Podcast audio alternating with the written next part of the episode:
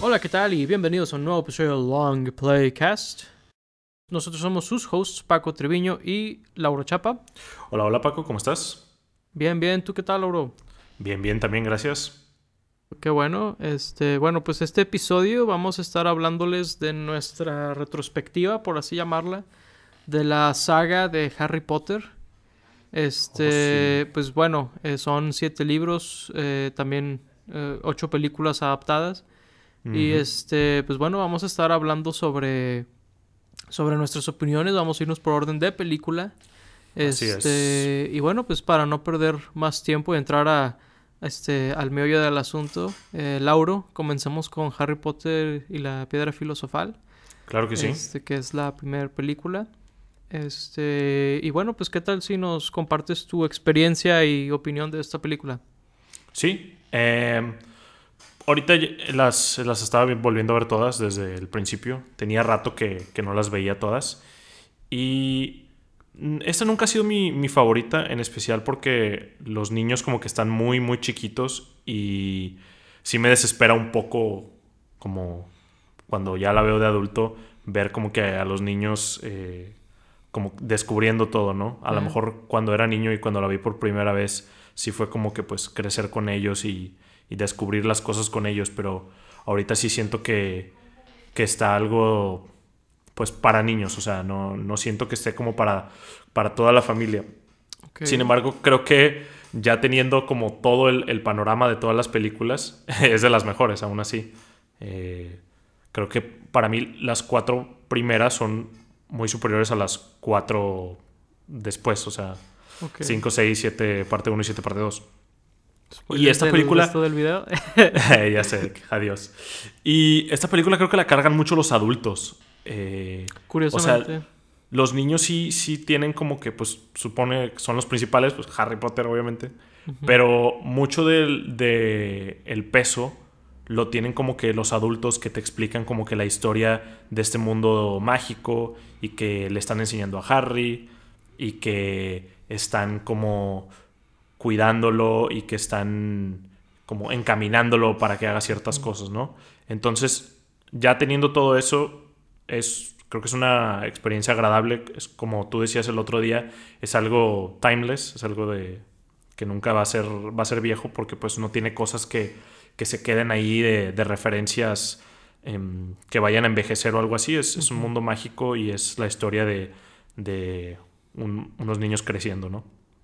Sí, fíjate, es, es muy interesante ver cómo exactamente las cosas que te atraen de la película cuando eres niño, que son los actores infantiles y eso, a veces pueden ser también como el problema principal, ¿no? Cuando creces. Sí. Este, pero en tu caso, digo, creo que hay una distinción muy importante entre si el problema es el child acting o la temática infantil en sí. ¿Tú como cuál dirías que es tu verdadero, o, o más bien, por, cuan- cuando, me dices que el problema con los niños, como hacia qué lado te vas tú más? No, es más por la historia. De hecho, el child acting eh, creo que lo hacen muy bien todos. Eh, Sí, en general, que creo que creo que esta fue como que la primera vez, o pues en la historia del cine, digo, obviamente ya, ya habían habido otros niños actores que lo hacían bien, pero este fue como que el, el parteaguas para que los niños actores realmente actuaran bien. Porque antes de eso teníamos muchos niños actores que, que pues realmente no los trabajaban y está bien, digo, no, no se usaba, pero creo Ajá. que a partir de aquí ya empezamos a ver muchos otros eh, niños actores que, que actúan bastante bien. Sí, porque, digo, puedes siempre hablar de Macaulay Culkin, ¿no? Yo creo que fuera de Home Alone 2, en la gran mayoría de las películas, él es bastante bueno, pero es un niño, no es un elenco. Claro. Eh, y digo, de hecho, eh, es intencionada mi referencia a Home Alone porque pues justamente es Chris Columbus el director de esta película Claro. y de Home Alone, así que sí, e- él definitivamente tenía un talento muy especial para dirigir niños. La verdad es que yo sí siento que él elevó la barra en ese sentido. Este, y, y sí, o sea, después, por ejemplo, los directores de la película de Crónicas de Narnia hacían mucho referencia de que es que nosotros seguimos como que algunas cosas que él hacía con los niños para ayudarles a seguir la historia y el hilo, ¿no? De, de lo que estaba pasando.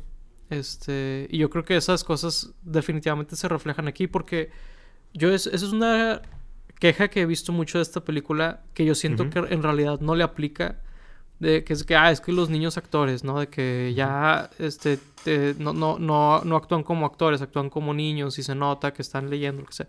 Y yo siento que nada que ver, ¿no? O sea, yo, yo siento que, de hecho, al contrario, no, no te distraen y eso es interesante.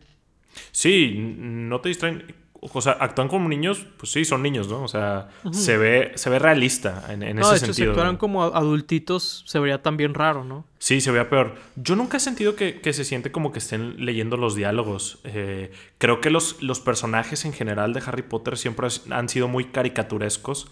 Entonces, al momento de, de, dar el delivery de, del, del guion, no se siente tan fuera de lugar que, que estén como muy pues no sé, que tenga un, estilo muy marcado de, de, del el tono de la película.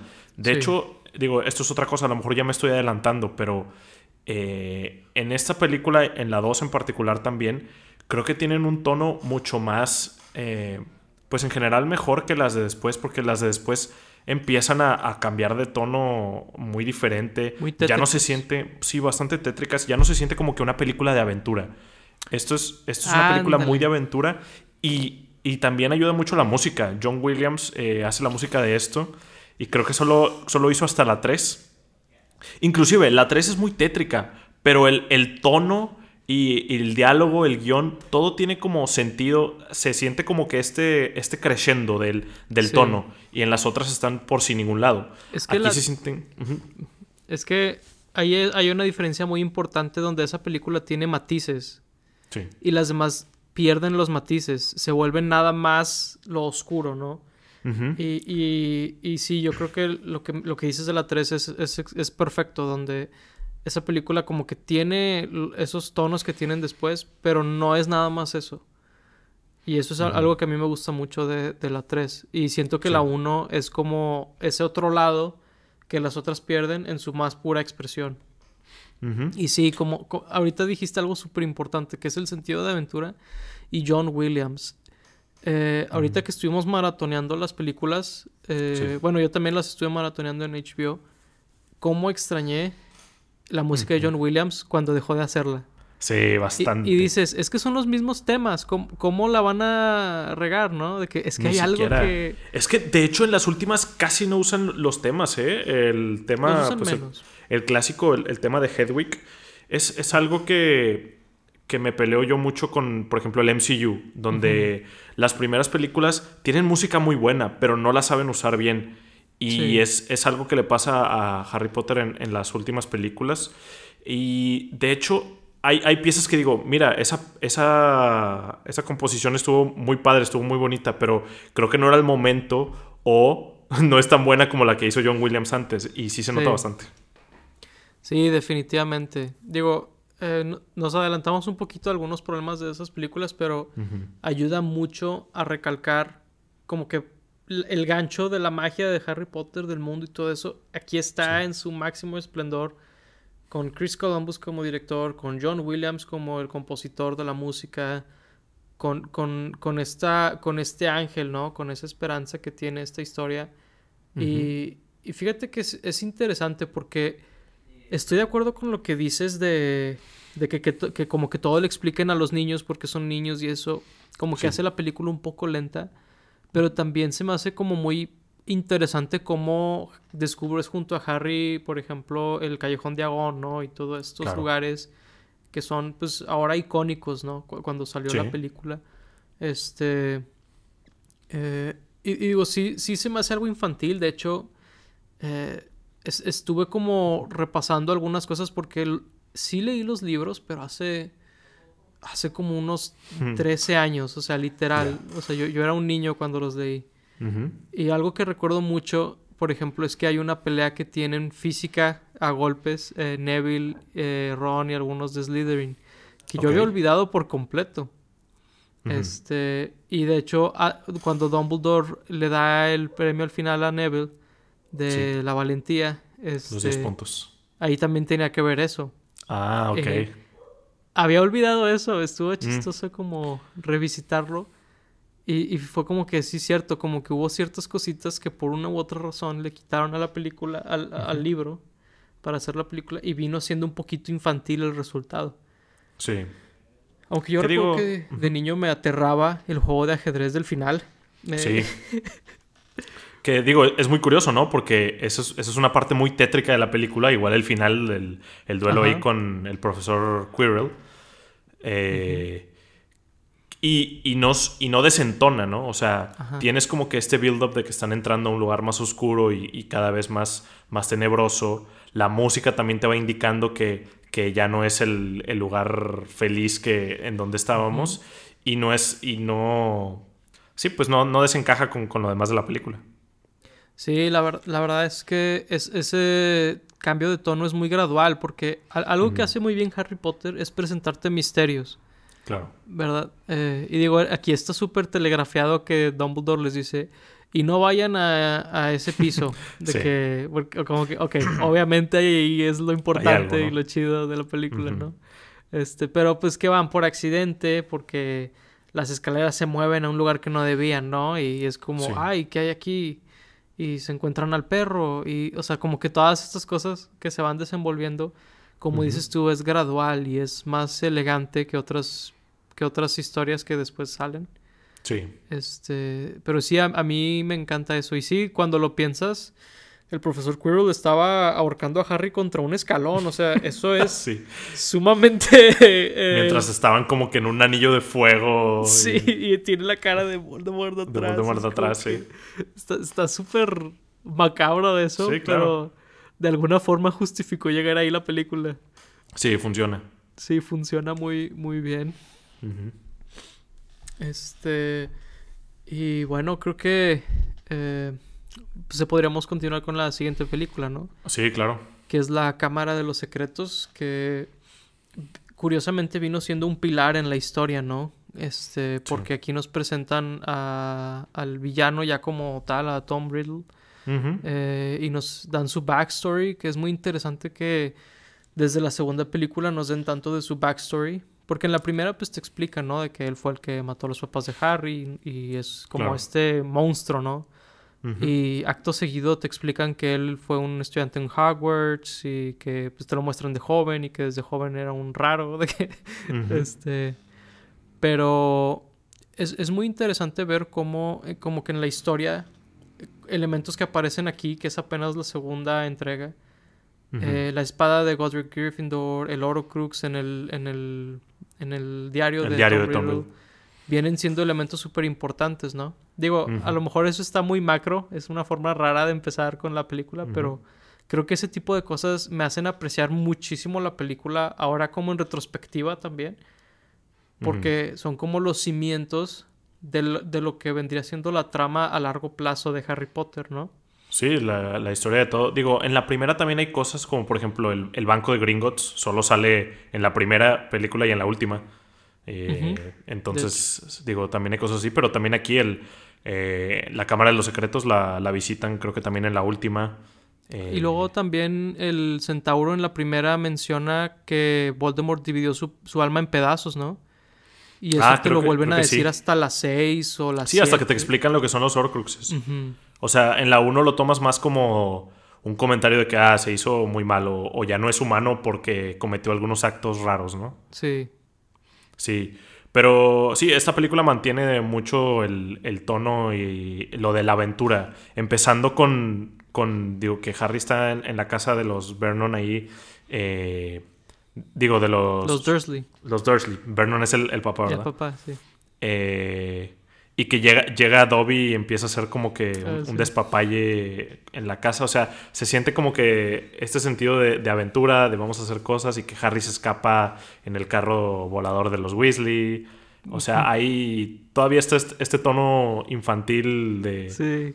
de, de cosas por, por descubrir. Y digo, luego llegamos al, al final donde está el, el basilisco que, que mata gente y que Harry tiene que, que encajarle un diente sangrado al, al diario, ¿no? Oye, eh, ¿qué pensará la gente que dicen de que ah, es que Harry Potter 2 es de las más infantiles? La gente que tiene aracnofobia o a las sé. serpientes también fobia, no sé cómo se diga. Sí, Pero- digo, ti- tiene cosas muy, muy adultas, ¿no? También de que el, el sauce boxeador que casi los mata y el... Sí, lo de las, perdón, lo de las arañas, lo del el basilisco. Realmente aquí ya el peligro está, está bastante latiente. Sí. De hecho, algo que ahorita me acordé pensando en, en Aragorn.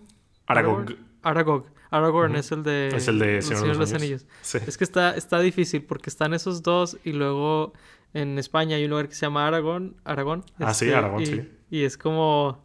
Eh, ya me ha pasado mucho confundir los tres. Pero mm. bueno, este... Eh, el punto es que me acuerdo y él, es, ese personaje es, es este hecho, o sea, no sé si sea un robot o si sea qué, pero no está hecho con efectos especiales digitales. Está hecho a mano, como quien dice. Eh, y es algo que a mí se me hace muy característico, sobre todo de las primeras dos películas, que es algo que se me olvidó mencionar en la primera, que a mí se me hace que eso atribuye mucho al look timeless de estas dos películas, que usan muchos efectos que le llaman prácticos. Este, y a mi parecer eso hace que envejezcan mucho mejor. Digo, si hay escenas donde utilizan digital, por ejemplo, con el basilisco hay escenas que es inevitable. Este, yo me acuerdo cuando Harry y Ron están en el sauce boxeador también. O sea, como que de repente. Pero es tan mínimo lo que lo usan. Que hace que empareje muy bien con los efectos que tiene este prácticos, ¿no? Sí, de hecho, no sé qué es Dobby, si es práctico o, CG, pero se ve muy bien. Y luego en las últimas, que pues creo que sale hasta la 7 eh, parte 1, se ve súper CGI, o sea, sí se nota un chorro la diferencia, como, no sé, cuando Yoda era un, muñequito y luego lo hacen CGI en, Star Wars, pero así lo sentí, ¿no? De que aquí se ve súper chido Dobby, como que su piel parece realmente toda arrugadita sí. Fíjate que sí es digital, pero no sé cuál técnica hayan utilizado a la hora del motion capture o qué. Porque lo que sí me imagino yo, digo, hablando como... Eh, como que pensando un poquito como el, aspecto técnico, lo que yo me imaginaría es que al Dolby ser uno de los pocos efectos digitales que hay, tienes mucho más tiempo para pulirlo, ¿no? Claro. Y cuando es uno de docenas de personajes y cientos de secuencias con efectos digitales, pues, eh, eh, eh, ¿cómo se dice? Pues tienes que abarcar mucho más espacio, ¿no? En este... Sí. Yo creo que eso debió haber tenido mucho que ver, porque sí, Dobby es uno de unos cuantos personajes que hacen digitales en unas cuantas secuencias. Este. Es como Jurassic Park, que digo, hay escenas que se han envejecido mucho digitalmente, pero hay otras que como que hacen algo muy inteligente con el granulado del efecto que hace que se vea bastante mejor que algunas películas modernas, a pesar de ser digital. Este y creo que se debe a esta mezcla de digital y práctico. Sí, de hecho sí. Y otra, otra, otro aspecto que creo que sobresale mucho otra vez es la música. Eh, mm. A pesar de que, digo, John Williams regresa y a pesar de que se rehusan muchos temas de, de la 1, hace unos nuevos muy buenos, como los de Tom Riddle. Cuando Harry está leyendo por primera vez el diario, la música está bien padre en esa escena. Y creo que lo vuelven a usar cuando Tom Riddle está eh, cambiando las letras de mi nombre es Tom Riddle, soy Lord Voldemort, digo, no me acuerdo la frase exacta, pero algo así cambia, ¿no? Y la música en esas escenas está muy, muy chida. Sí, es, es como esta versión maligna del tema de Harry Potter, ¿no? Así es. O sea, le queda como si siempre hubiera sido parte de...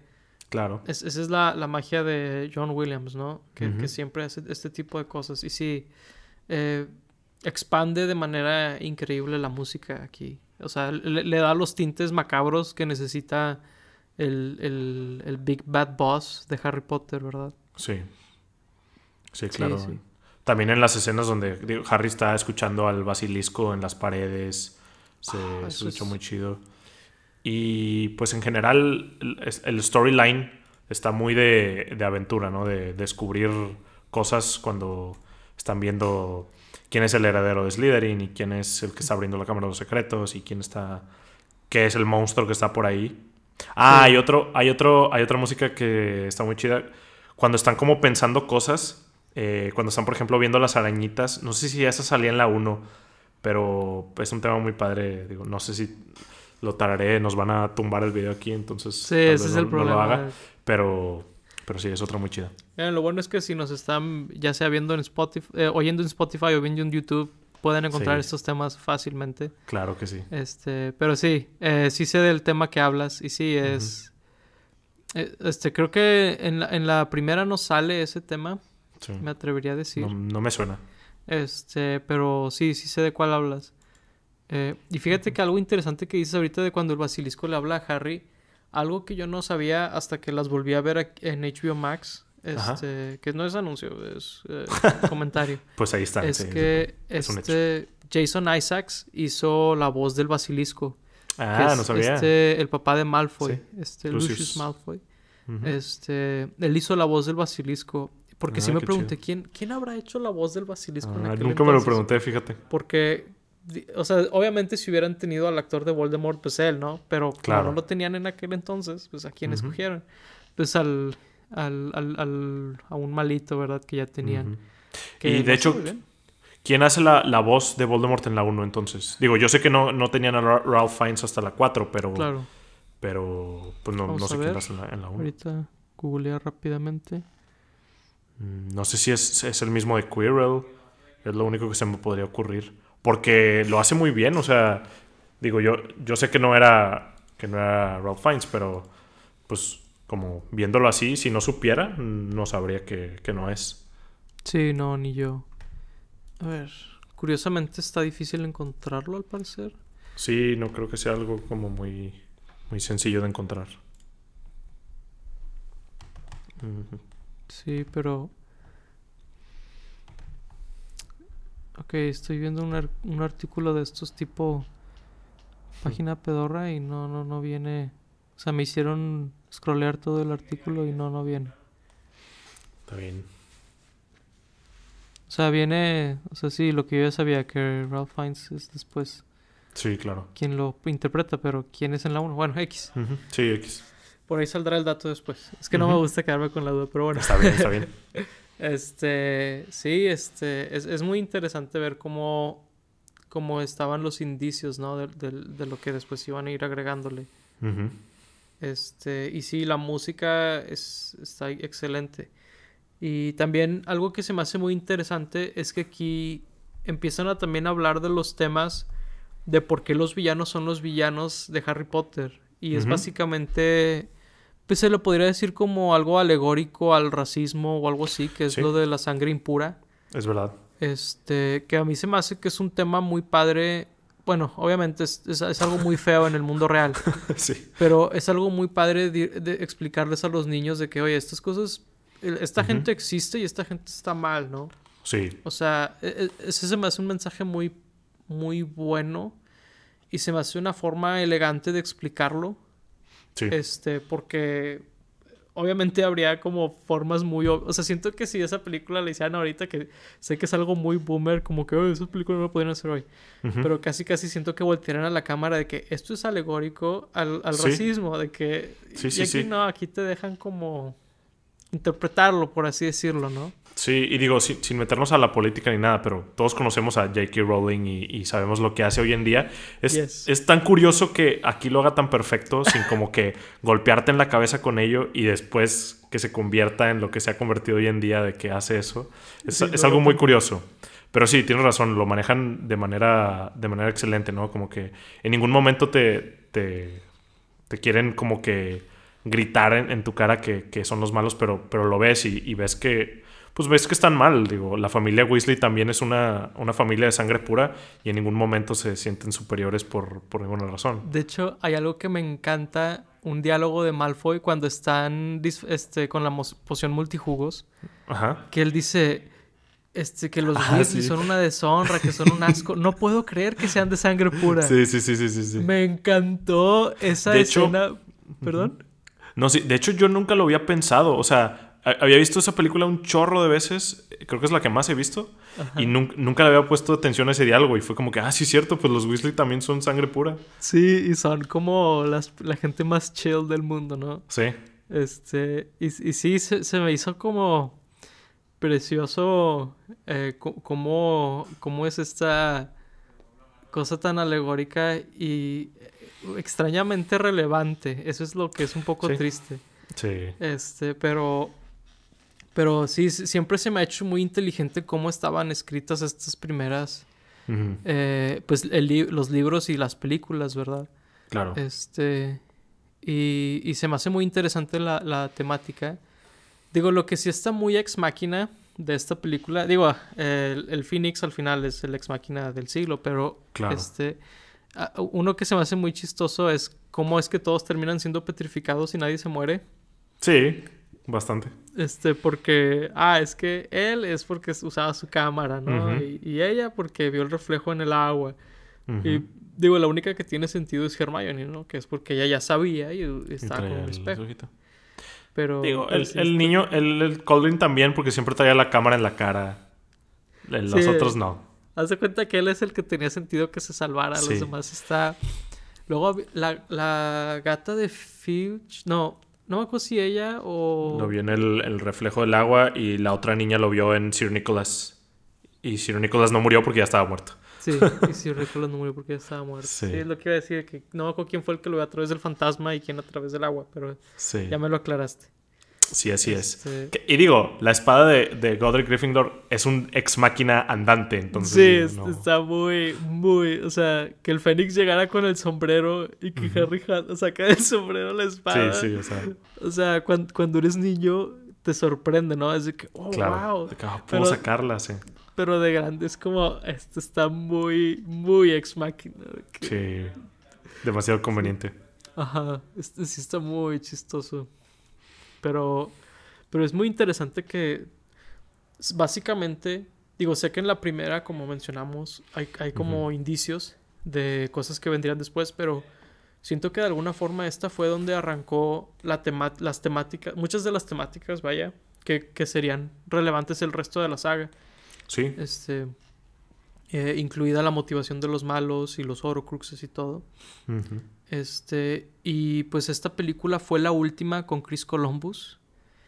Eh, tendríamos otra película con música de John Williams, si no me equivoco, ¿verdad? Sí, la 3 también tiene música La, de John la de Williams. Cuarón todavía tiene música de John Williams, pero esta vendría siendo la última que tenemos, en mi opinión, el, el match made in heaven en Harry Potter, que son Columbus y, y Williams. ¿Qué digo? Sí. Este, digo, eh, supongo que adelantándonos a la tercera, ya. Ujú.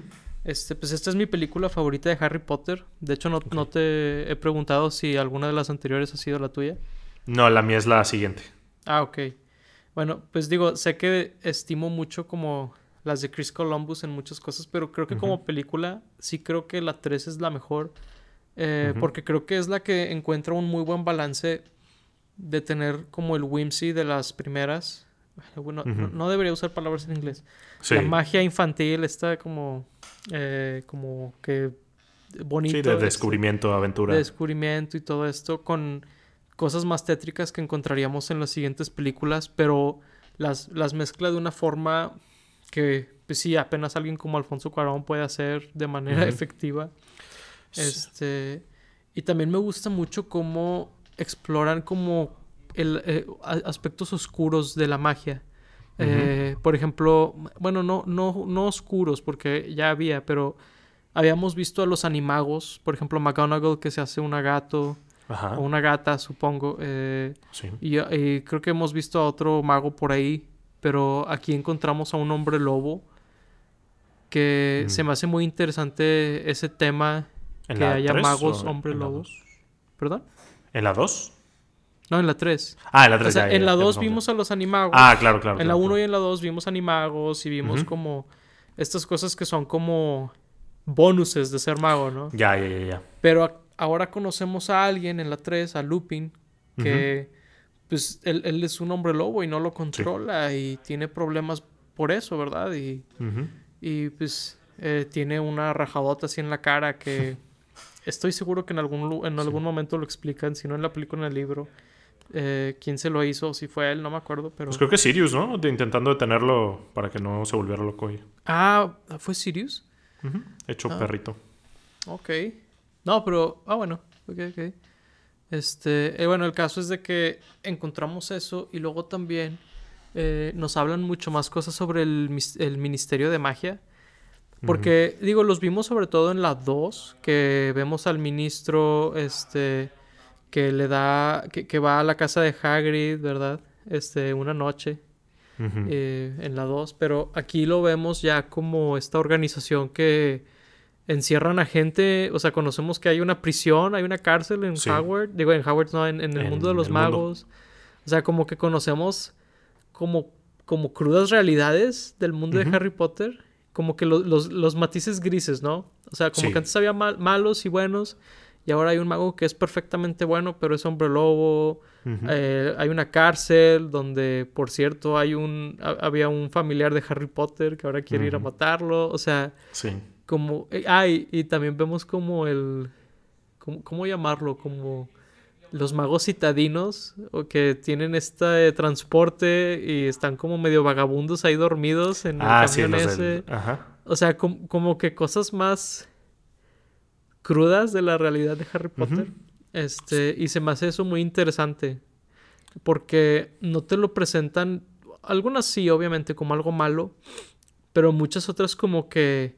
¿De qué hablas? Esto es perfectamente normal. O sea, que estén con, el camión ese de como tres, cuatro pisos, no sé, que esté de un lado a otro en la calle.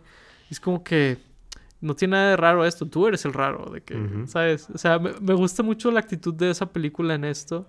Sí. Este. Eh, y, y, lo tienen en varias cosas. Eh, y por ejemplo, eh, con el. Se me olvida cómo se llama, pero la. la el, el, Time Turner. El Time Turner, ándale. Este. El Tornatiempo, supongo que se llama en español. No me acuerdo, este. El caso es de que. Que Dumbledore ya sabía que Hermione lo tenía. Y se lo había dado McGonagall, creo que en el segundo año, algo así le decía. O sea, como que hay muchas cosas que son matter of fact y Harry es el raro por no saberlas. Sí. Y, eso es algo que me gusta mucho y, lo siguen haciendo más adelante en las películas. Sí, de hecho es, algo que no me gusta muy, mucho después. O sea, ya como en las 6 o 7 siguen teniendo a Harry como que este, el personaje, pues que somos nosotros y que no sabe nada y que sigue descubriendo cosas. Que digo, está bien, o sea, yo sé que Harry pues vive con muggles y, y en los veranos regresa como al mundo real, digamos pero ya ha pasado mucho tiempo en, la escuela de magia y estudia y todo esto. Como que sí, se me hace muy raro después verlo así. Creo que la última vez después de esta película que me gusta cuando lo hacen es en la 7 parte 1 que, que, Dumbledore en su testamento ya, ya matamos a Dumbledore. ya sé, ¿verdad? Pero digo, esto es para gente que ya las Que ya ha visto todo, claro, claro. Digo. pero el caso es de que cuando cuando Dumbledore en, el testamento, el ministro le da a Hermione un libro de cuentos, creo, de cuentos infantiles.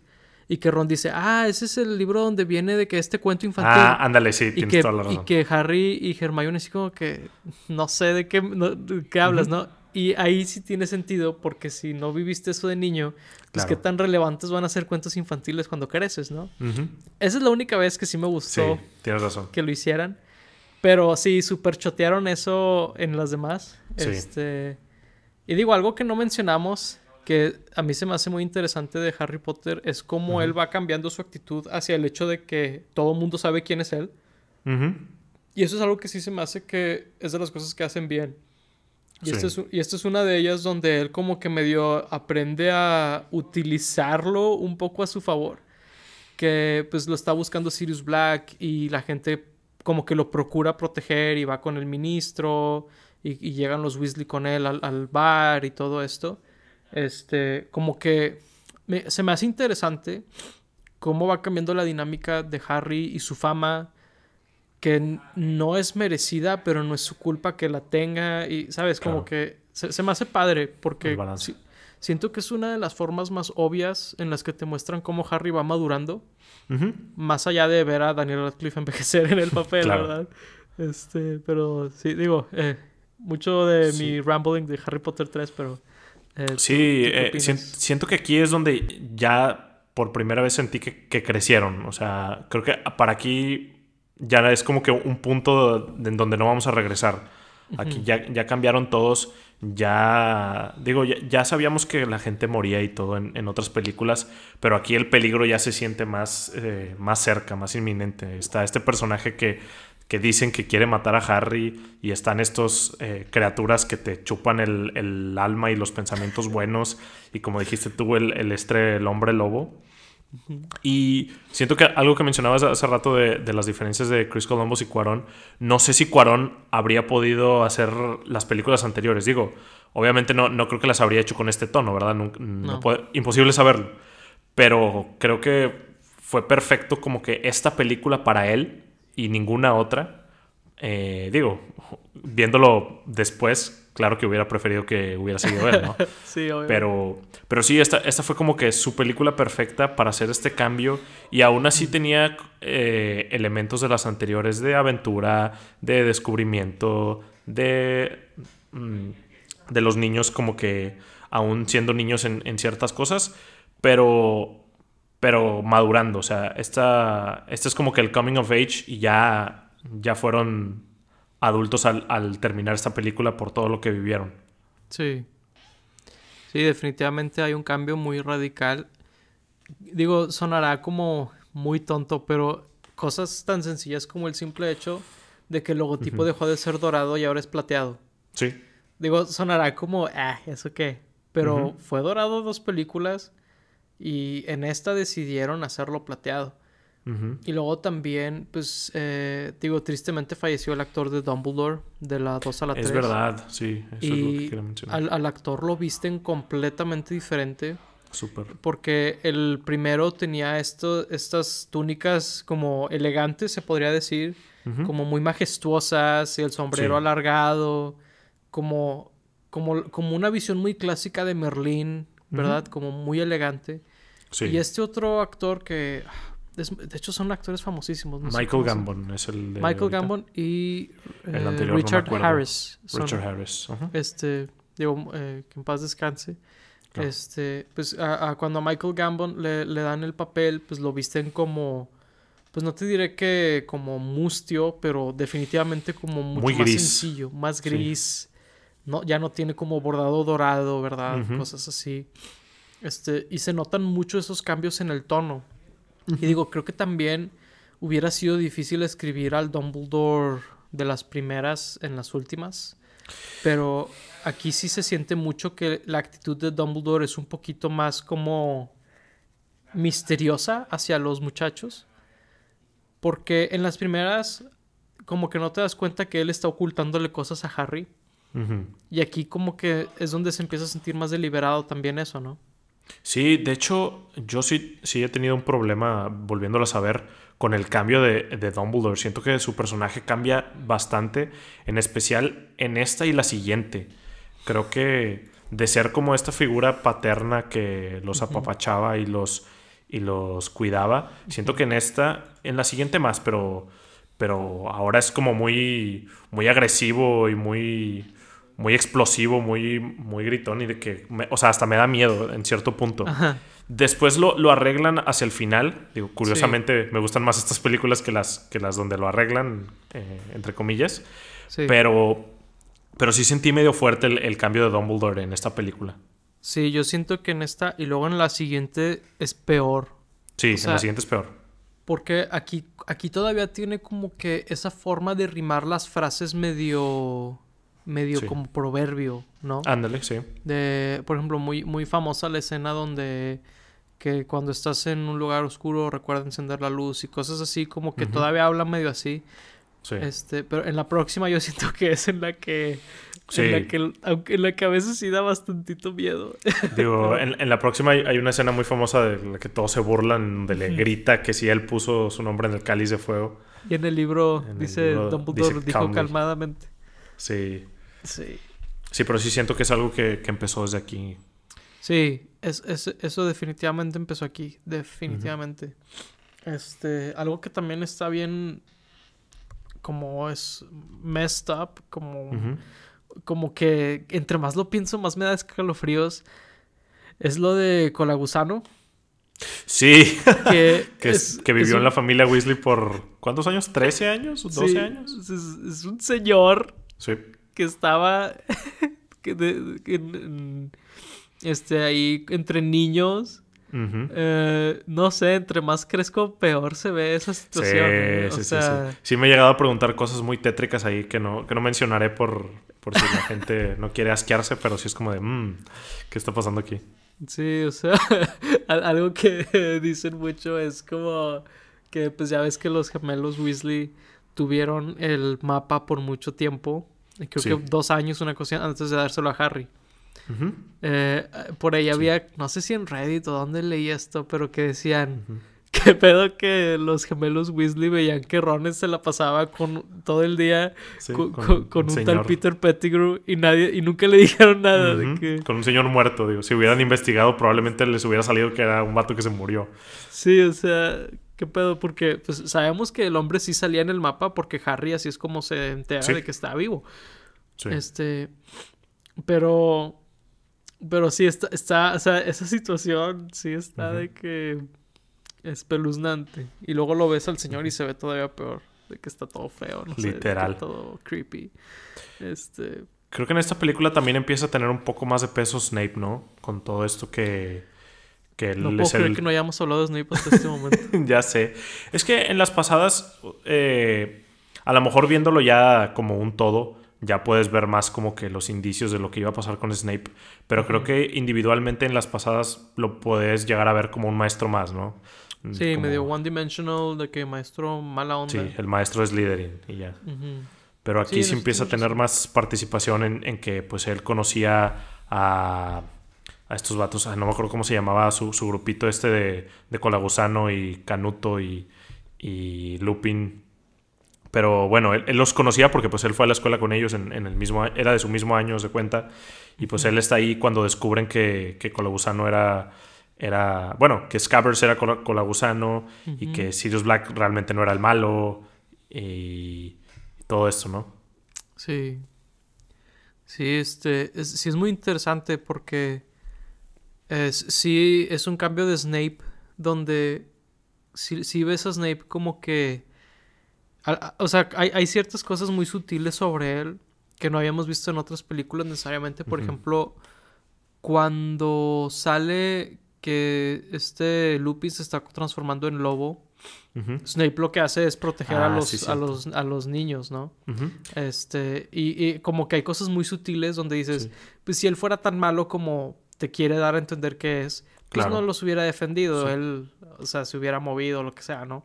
y también les enseña sobre los hombres lobo cuando, cuando empieza a tener problemas Lupin. Es muy interesante como él, como que es muy macro su forma de pensar, ¿no? Y aquí es donde te empiezan a mostrar eso. Este, digo, cuando, hacia el final de la saga te queda súper claro que así es como él piensa, pero... Claro. Pero aquí es donde te dan esos indicios de, de, de esa actitud que él tiene. Este, y se me hace muy interesante todo el tema de los dementores. Digo, sé que ya los mencionamos un par de veces, pero me pregunto si ahí también hay algo por parte de J.K. Rowling. Digo, eh, es, medio incómodo hablar de ella hoy en día, la verdad. Medio tienes que separar al artista y, el arte, ¿verdad? Pero claro. Sí me pregunto si la idea de los dementores que sean como la policía del gobierno o el ejército o algo así y que fueran como que estas entidades súper destructivas y macabras y todo, era algo como deliberado, ¿no? Este, la verdad es que no, o sea, de otras cosas sí me he puesto a investigar, pero ahorita que estábamos hablando de, de los de sangre pura e impura, me pregunto ahora también si aquí había algo de eso hacia el ejército o, la Guardia Real, no sé cómo se llama en Inglaterra o algo así. La Guardia Real, sí. Eh, pues yo creo que, que, sí puede haber algo de eso, ¿eh? Porque creo que más que nada como que la no redención de los que cometían crímenes, porque los dementores realmente estaban hechos para resguardar a Azkaban y pues lo que hacían era chuparles la felicidad. Eh, entonces, pues si era como de, no sé, si alguien cometió un crimen como menor comparado con, uno mayor. De hecho, digo, ya me estoy saltando, me estoy saltando películas, pero en, en las 5 a Harry lo quieren meter a la cárcel por hacer magia sin ser mayor de edad. Y es como que pues va a ir a Azkaban, en donde hay gente que ha hecho los, los hechizos eh, prohibidos, ¿no? Es como que, ¿cómo es posible que, también Harry vaya a sufrir con los dementores ahí, ¿no? Sí, es, muy interesante. Este, y sí, entre más, entre más lo evaluamos, más creo que sí había algo ahí donde e, ella estaba dando un mensaje, pues de manera sutil, ¿no? Este, Donde te, te, despierta la idea, a lo mejor de manera inconsciente. Este. Digo, sí, es, es, es, muy interesante ver cómo estas películas intentaban darte algo más allá de, de lo que aparentaban superficie. Superficialmente. Claro. Sí, también este. Sí, también lo del hombre lobo, este, y todo esto. Y pues digo, creo que lo más evidente de como que estas cosas que son grises es lo de Sirius Black, ¿no? Donde pues él sufrió una condena muy pesada. Eh, digo, ya, ya establecimos lo duro que es Azkaban. Este, y luego que salga que él, pues de hecho es inocente, o sea, un, un, completo fracaso del sistema de justicia, ¿no? Totalmente. O sea, inclusive o sea, ahorita hablabas de algo que es muy importante, que es que crímenes menores y mayores reciben este, castigos similares. Aquí pues es alguien de hecho inocente, ¿verdad? Que pasó eh, más de una década en la cárcel, o sea, y que en todos los medios y todo lo tachaban de un completo asesino. Este, O sea, sí, es, es muy interesante eso, la verdad. Sí, de hecho al ojo público creo que el nombre de Sirius Black nunca fue, nunca fue limpiado. No, nunca fue reivindicado. O sea... Y de hecho, algo un poco extraño que Harry hace, que, que sí me he preguntado, es que a su hijo lo llama Albus Severus, no Sirius, siendo mm. que Sirius era más cercano a él en cuanto a familia, ¿no? En teoría. Sí. no sé por qué. Digo, mucha gente ha criticado esa decisión de Harry por otros personajes también, no nada más por Sirius, pero... Claro. Pero sí, este... Este, e, es, es, una película muy interesante, la verdad. Este, es de mis favoritos, pero bueno, creo que es importante continuar a la película que sigue. Claro. Este, pues, ¿qué te parece si nos das este, tus, tus opiniones sobre Harry Potter y el Cáliz de Fuego? Sí, pues esta película eh, creo que importantemente sería la última que tiene un director diferente a el resto de la saga que es Mike Newell, después sería David Yates, inclusive hasta ahorita en, Fantastic Beasts sigue siendo David Yates. Pero... Se me ha olvidado que no era David Yates, ¿eh? Sí, de hecho a mí también, en, o sea, cuando la volví a ver ahorita en, el rewatch, sí fue como de, ah, mira, esta no es de David Yates. Y la verdad sí, sí lo sentí viendo la película. Esta película tiene un tipo de problema diferente a los de David Yates. Creo que en general el problema con esta película es que está muy over the top los personajes actúan demasiado caricaturescos, demasiado exagerados. Eh, También. Sí, eh, creo que la, aún así sigue siendo las que más me gusta porque creo que la historia y los mensajes eh, son buenos. digo, es, la película donde Voldemort regresa a la vida, regresa al poder. Y bueno, también es la, la primera película donde no está John Williams. La verdad es que sí se nota. No me acuerdo si después eh, se deciden por algún compositor ya como de, de, cabecera. Pero digo, estoy, estoy como que recorriendo aquí rápido y no. Eh, siguen cambie cambie cada, cada película. Digo, la, la siguiente sería eh, Nicolas Hooper y luego otra vez Nicolas Hooper, pero luego Alexander Splat y luego otra vez de Splat. No se nota en el sentido de que se vuelven súper safe los scores. Sí, el que más me gusta de, todos los que no son John Williams es The Splat en, las últimas dos, pero, pero sí, creo que esta yo creo que sería de, las peores. Ah, bueno, hay una, hay una cancioncita que me gusta mucho porque es un poco cómica y la verdad no sé si la escribió él o quién la escribió porque es es parte de la historia, no es, no es el score. Es la, canción que toca la bandita esta cada vez que están en, una prueba de del Trial Wizard Cup. Que la tocan cuando llega Cedric muerto y por eso me, me causó un poco de gracia porque trae Harry Potter llorando ahí a Cedric, pero la, banda sigue tocando la, la cancioncita. Rompió el vibe bien feo el Harry ahí. Sí. pero es... Digo, yo, yo sé que en la película anterior nombré que que era como que la primera vez que sentíamos el peligro real, ¿no? En donde ya se veía que la gente podía morir o que algo feo les podría pasar. Pero en esta de verdad ya empiezan a morir. Cedric, Cedric se muere de manera pues muy... ¿Cómo se dice? Muy... Repentina, se podría decir. Sí, repentina, sanguinaria. O sea, nada más lo ve de que... Ah, va a quedar, o sea... En, esta, en esta película nos enseñan los, los hechizos imperdonables eh, el Cruciatus, el Imperio y el Avada Kedavra. Y curiosamente es algo que, que, me he preguntado también de la película. ¿Por qué eh, en esa película llega Moody como el profesor de las artes oscuras? Pero no era Moody, era Barty Crouch Jr. ¿Por qué les enseña tan bien eh, durante todo el año a, los, a los alumnos? Digo, yo sé que es como de, bueno, pues para, para no, que no descubran que no es Moody, ¿verdad? Pero sí, siento que, les enseña demasiado bien. y después tengo un problema con eso porque me gusta Moody eh, lo que hace durante la película, como que me encariño de él y luego descubrir que no era él es como de, ah, entonces me gusta el personaje o no me gusta el personaje y después casi ya no sale. Sé que en, los libros sale más, pero en las películas ya casi no sale hasta, hasta cuando va a morir, de hecho. Sí, literal. O sea, en, en, los libros eh, no, no recuerdo si sale en todos pero sí sale al menos en los siguientes dos. Más bien, o sea, de los tres que quedan, al menos en dos sí sale. Pero sí, en las películas fue una injusticia bien fea para Moody, porque es un personaje súper interesante. Sí. Y como dices tú, lo vemos y es un impostor, y luego lo vemos brevemente para que se muera. Es como que, ¿what? Sí. O sea, digo, sí, es, es muy curioso porque Sí, es, un personaje que también no me acuerdo muy bien si nos dicen dónde está el verdadero, o, sea, o si todo el tiempo fue el falso. Este, asumo lo, asumo lo segundo.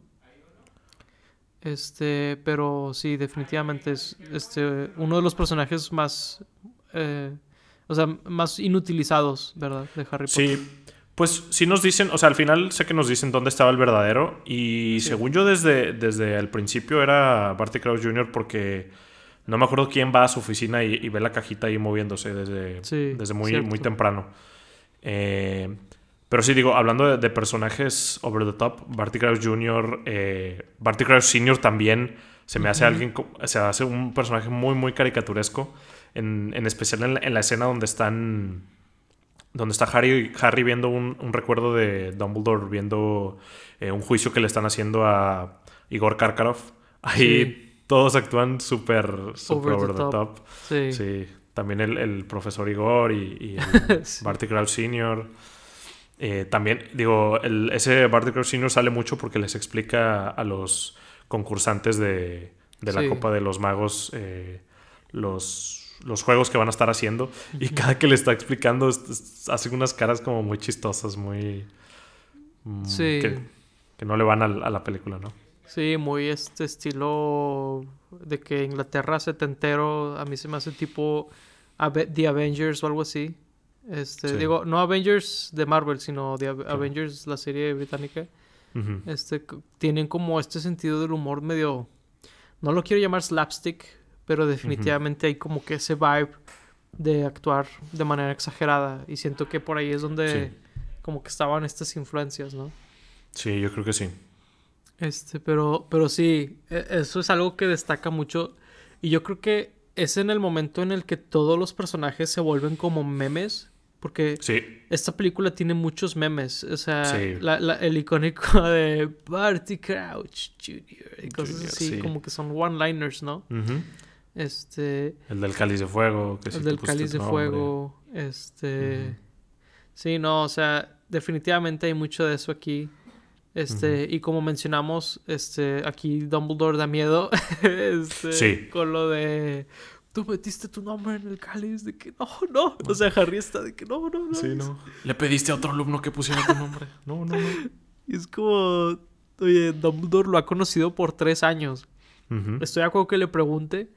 Pero estoy seguro que Harry merece un poquito más de decencia, ¿no? Sí, en la película parece que lo quiere matar. Está acercándose así a toda velocidad de que... Sí, está como que segurísimo que le va a decir que sí. Sí. Es lo peor que ha escuchado en toda su vida. y, lo va a golpear después. Y lo va a golpear, a agarrar cachetadas o algo así, de padrastro. Sí. En esta película también nos dan mucho lore, ¿no? Eh, conocemos que hay otras escuelas. De hecho, es de mis cosas favoritas de esta película. Conocemos que hay cosas mágicas que hacer afuera de Hogwarts, ¿no? De, está el Mundial de Quidditch y eh, pues es algo que, los adultos disfrutan. Nos enseñan otro método de transporte que es el portkey, que es, al principio es la bota y al final es la, copa esta de, de, la, de los magos.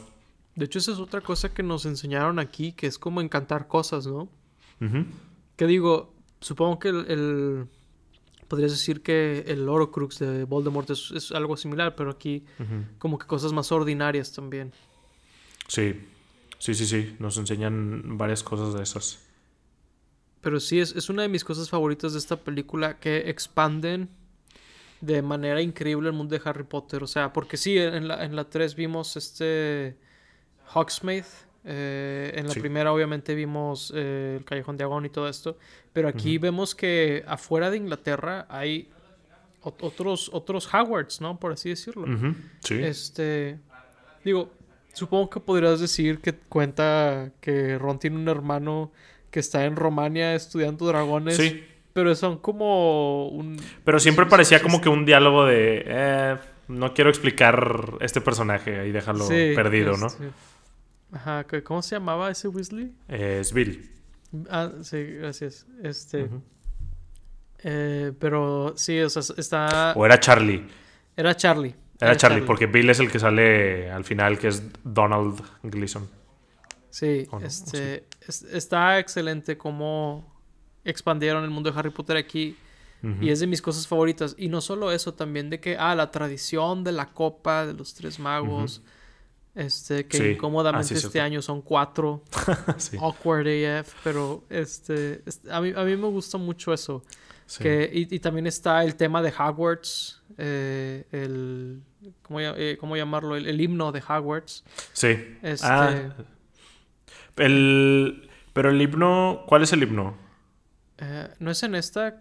Es que creo que era el pasada, la de uh, Boiling Trouble o algo así se llama. Eh, es la de Hogwarts, Hogwarts. Ah, no. Yo estaba diciendo una que canta el coro eh, con, ah, dirigiéndolos. Sí sé cuál dices. Eso creo que es en la 2. Es en la 3. yo te digo. ¿Es en la 3? Ah, ok. No, yo te digo uno que literal salen estudiantes de Hogwarts cantando después de un evento de los. según yo es en esta, de los de la copa. Ok. Salen cantándolo. Y Harry está haciendo otra cosa. Ya ves que Harry como que nunca está. Siempre está en su mundo. Sí. Este. Pero Ron y Hermione y, los otros están cantándolo. Ah, sí, ya me acordé. Sí. Creo que sí, sí es en esta. Eh, según yo es en esta. Creo que sí, pero sí. Este, pero el caso es de que ese tipo de cosas siento yo que humanizan muy padre el mundo de Harry Potter. Este, donde, pues obviamente van a tener sus deportes más allá del Quidditch, ¿no? Eh, obviamente van a tener este su himno de Hogwarts. Obviamente van a haber otras escuelas y va a haber como rivalidad entre ellas. Este, lo único que se me hace raro es que las otras dos escuelas parecen ser nada más de hombres y nada más de mujeres. sí, está muy raro. Kind of weird. Este, Fuera de eso, se me hace muy chido. También se me hace muy chido que cada escuela tenga como su propio sabor visual y auditivo de, temas y todo. Digo, la, música sé que está medio whatever, pero al menos en la introducción sí, son muy memorables esas secuencias donde llegan, digo, como dices tú, de forma muy caricaturesca, haciendo sus pequeñas rutinas, ¿no? De que haciendo los golpes con el, con el palo y las otras bailando como este, digo, es, muy caricaturesco, pero está padre. O sea, es, como darle más sabor, ¿no? al mundo de Harry Potter.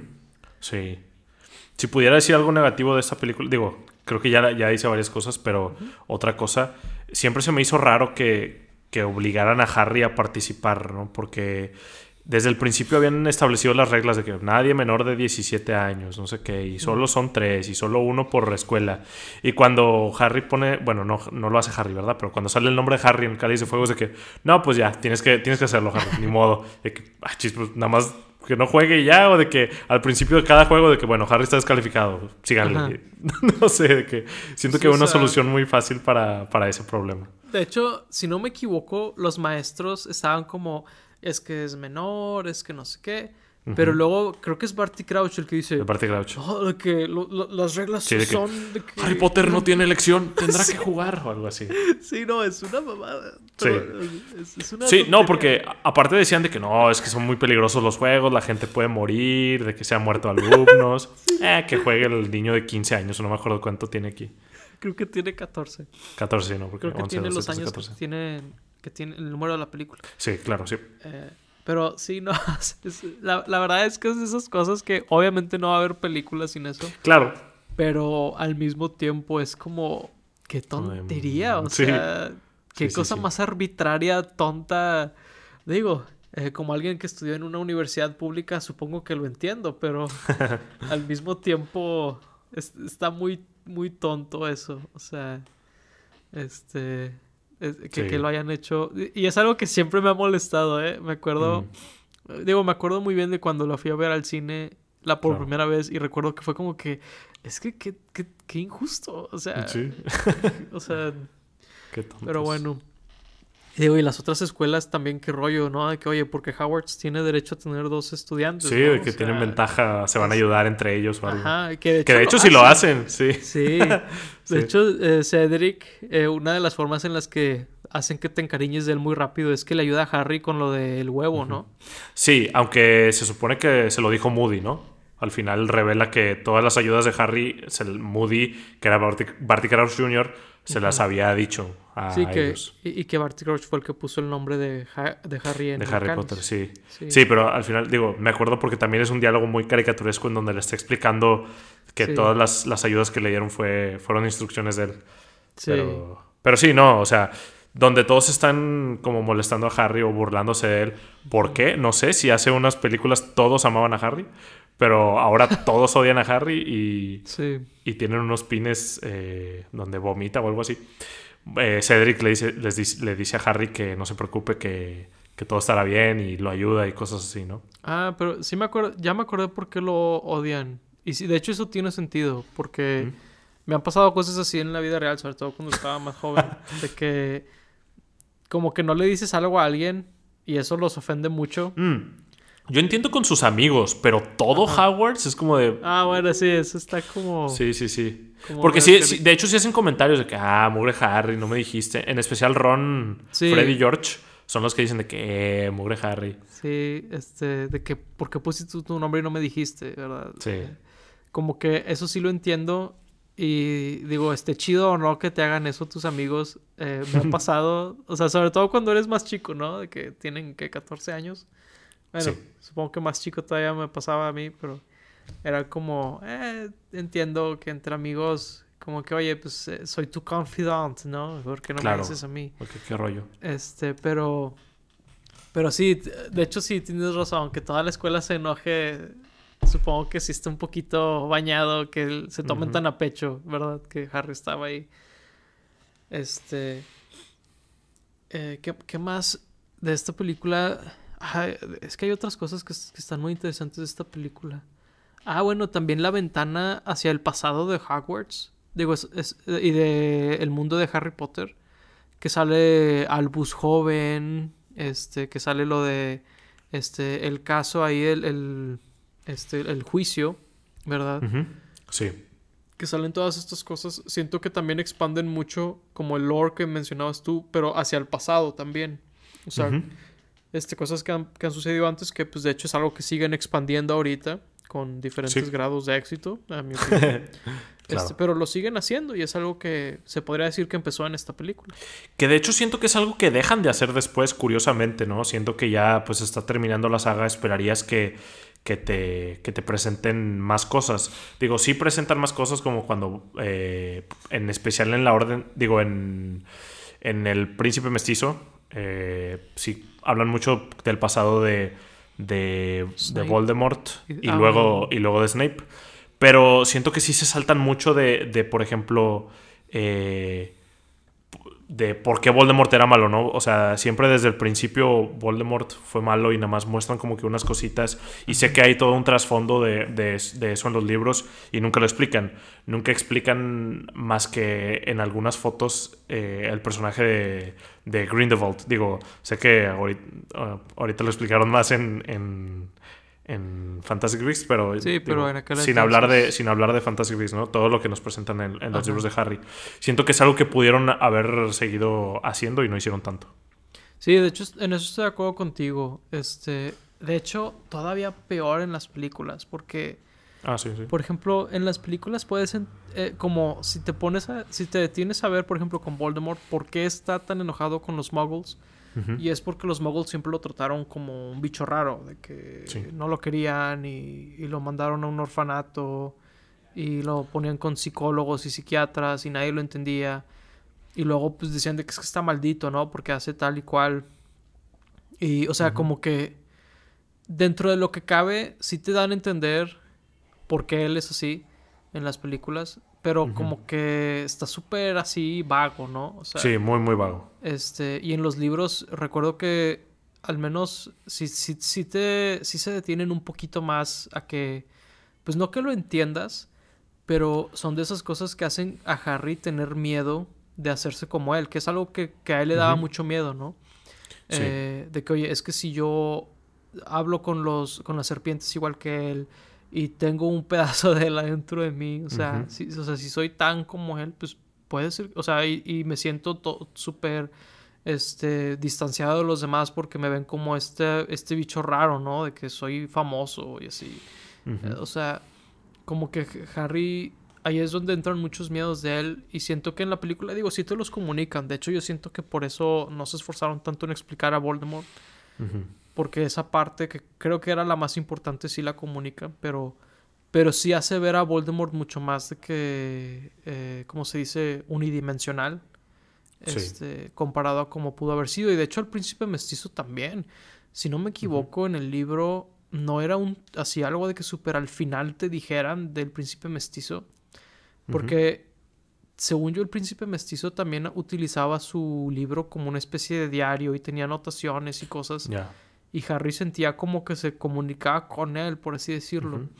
Y es algo que nunca es explicado en la película. Nada más al No. final es de que, ah, soy yo. De que, y, Sí. y solo de, de que agarró unos hechizos de ahí y unos trucos ahí con, los, con las pociones, ¿no? Ajá. Pero bueno, me estoy adelantando a, a las Sí. siguientes películas. Este, pero sí, e- eso es algo que estoy de acuerdo contigo. Creo que les faltó y quieren hacerlo más con estas nuevas películas, pero Sí. No No les ha funcionado hasta ahora. Sí, eh, vam- vamos a ver con la nueva de la tercera. Digo, ah, grabando esto solo hay dos de esas nuevas películas. A ver qué tal. Las A ver qué siguientes. pasa. La siguiente. Eh, Los secretos de Dumbledore se llama, ¿verdad? Correcto. Pero bueno, este, continuemos con la quinta entrega de Harry Potter, que es la Orden del Fénix. Eh, eh, como un pequeño adelanto en internet, he visto que esta es la menos favorita de muchas personas en internet. Creo que me incluyo. Eh, Yo también, ¿eh? Creo que me incluyo porque yo antes veía las 5 y las 6 como 3 para el 8. De hecho. pero ahora que las volví a ver, siento que en las 5 pasa muy poco. Y siento que ahorita que estoy más grande, extraño más todo lo que quitaron del libro. Este, porque algo que es muy famoso de esta película, que creo que dejó de ser cierto con la parte 2, es que esta era la película más corta de Harry Potter. Y en aquel entonces era el libro más largo, el libro 5. Ok. Y es. Y, y como que es- esta disonancia entre la longitud de uno y del otro. Este. re- recuerdo y ahora que es como que estoy más consciente de esas cosas, pesa más, creo yo. Mm. Este. Que creo que no es el fin del mundo. Pero sí creo que esta película queda muy escuata. La verdad. O sea, creo que literalmente. eh, esta película hace muy poco. Fuera de literalmente. Entrenar a la Orden del Fénix. Y que la Orden del Fénix haga algo. ¿Me equivoco? Sí, no, tienes toda la razón. O sea, porque digo, no, no, no me malinterpreten. A mí se me hace muy, aunque sea una ex máquina en, en- en construcción o en como en arquitectura, el hecho de que llegues a un cuarto y tenga todo lo que necesitas, es- eso es algo Sí. como muy cómicamente conveniente. Pero dentro de lo que cabe es una idea muy chida, ¿no? O sea, Sí. como que la idea está muy buena. Pero siento que la amenaza de Umbridge y como que la penumbra de Hogwarts y todo esto es nada más backdrop que hace como muy oscura la película, pero como que como que siento que sí le faltaron algunas cosas a la película. Este, también si no me equivoco, este es uno de los libros donde Harry pasa la mayor cantidad de tiempo fuera de Hogwarts antes de llegar al, al, a Hogwarts en el libro. Y, y, si no me equivoco aquí es nada, o sea, de hecho, o sea, sí, o sea, es, es muy es muy sencilla su forma de llegar a Hogwarts aquí. Este, y sí, siento que hay muchas lagunas en la película que, que, que estaban ahí en el libro pero creo que no querían hacerlo demasiado oscuro. Digo, sé que hace rato nos quejamos de que son muy oscuras las siguientes películas. Sí. Y esta, esta es donde yo creo que ya estamos de que en, en Oscurolandia, o como, no sé cómo llamarlo. En la medianoche. Y... Ajá, estamos en la medianoche, pero al mismo tiempo, por ejemplo, Umbridge está como muy caricaturesca, de una forma un poco... Eh, como... ¿Cómo decirlo?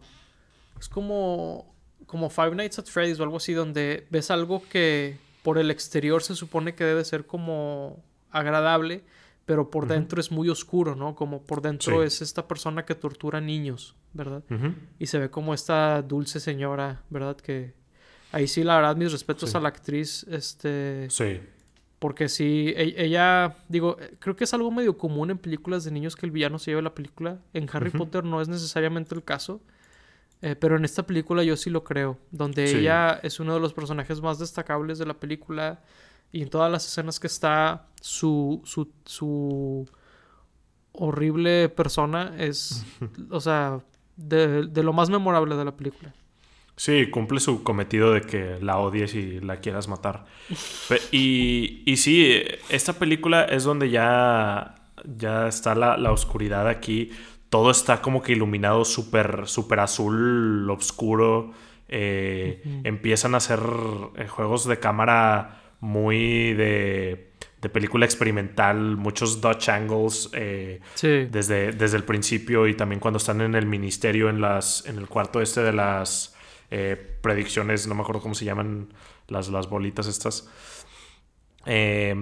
Pero sí, o sea, desde, desde el principio ya no, notamos que este, esta película va a tener un tono mucho más sombrío. Sí. Eh, y en general creo que el problema de esta, y creo que de, del futuro de Harry Potter a partir de ahora, es que se vuelve muy aburrido.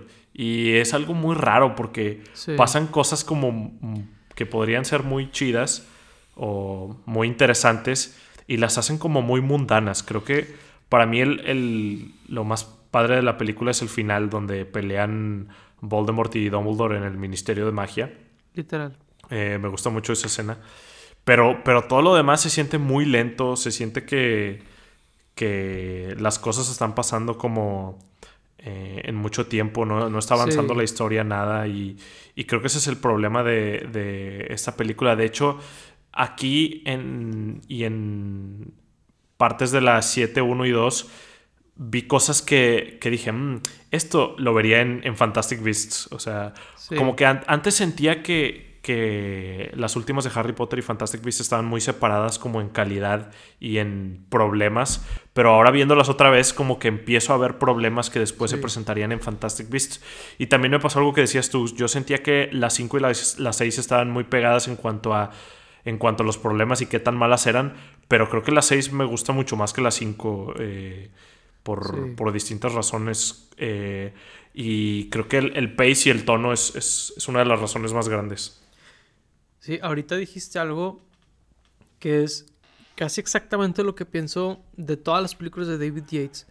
No sé cómo le hace para que pasen cosas bien chidas y algo de la película hace que no se vea impresionante. No, o sea, que, hace que se vea mundano, que hace que se vea X. Por ejemplo, creo que una de las excepciones es la escena donde van a arrestar a Dumbledore. Sí. Esa escena está con ganas. O sea, ahí sí se hace que la escena está demasiado chida como para que la arruinara. Pero.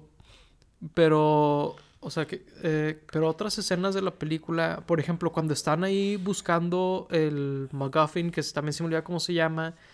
Y que los están buscando los. Este, los Dead Eaters. Dead Eaters. Eh, ¿Cómo se llama? Mortífagos. Los mortífagos, gracias. Este, que los mortífagos los están buscando y está esta persecución. Y siento que algo le falta. Sí. No, no sé cuál es. Perdón. Sí, no sé cuál es el elemento que le falta exactamente, si es la iluminación, si es el pacing, si es la cinematografía, no sé qué es, pero esto es algo que yo siento que sucede en todas las películas de él y en Fantastic Beasts es de que el problema de toda, de toda la saga, pero aquí es donde vemos eso que siento yo. Que, que sí, como dices tú, está la escena del final que está muy buena, la pelea entre Dumbledore y Voldemort, que creo que es la única vez que nos dan ese como lujo de verlos pelear. Que Sí. como que en- como fans te preguntas, ¿no? De que, oye, pues él es el más poderoso de los malos contra el más poderoso de los buenos, ¿quién ganaría? Claro. ¿Verdad? Este, y eso está muy chido ver finalmente. Es medio fanservice, se podría Sí. decir, pero Claro. a mí, en mi opinión queda perfecto Y también es el clásico del alumno contra el maestro. también. Sí, porque pues Voldemort fue alumno ahí. Así es. Este, sí, la, la verdad es que está muy padre la pelea.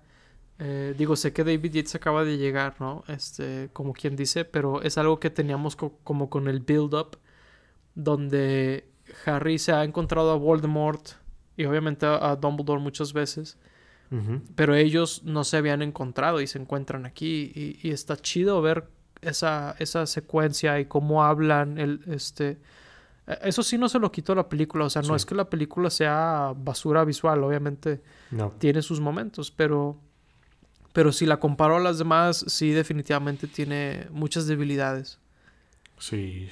Eh, digo, otra cosa que, que también me gustaría mencionar, digo, hace rato dije que la música se fue para abajo, pero esta tiene dos piezas que me gustan mucho, que es el tema de Umbridge, cuando los está Mm. como castigando, torturando ahí, y también el tema, no sé si es el tema de los mortífagos o, o cómo le llamen, cuando están peleando básicamente los, los aurores contra, o bueno, los de la Orden del Fénix contra los mortífagos. Eh, esas dos piezas están muy chidas.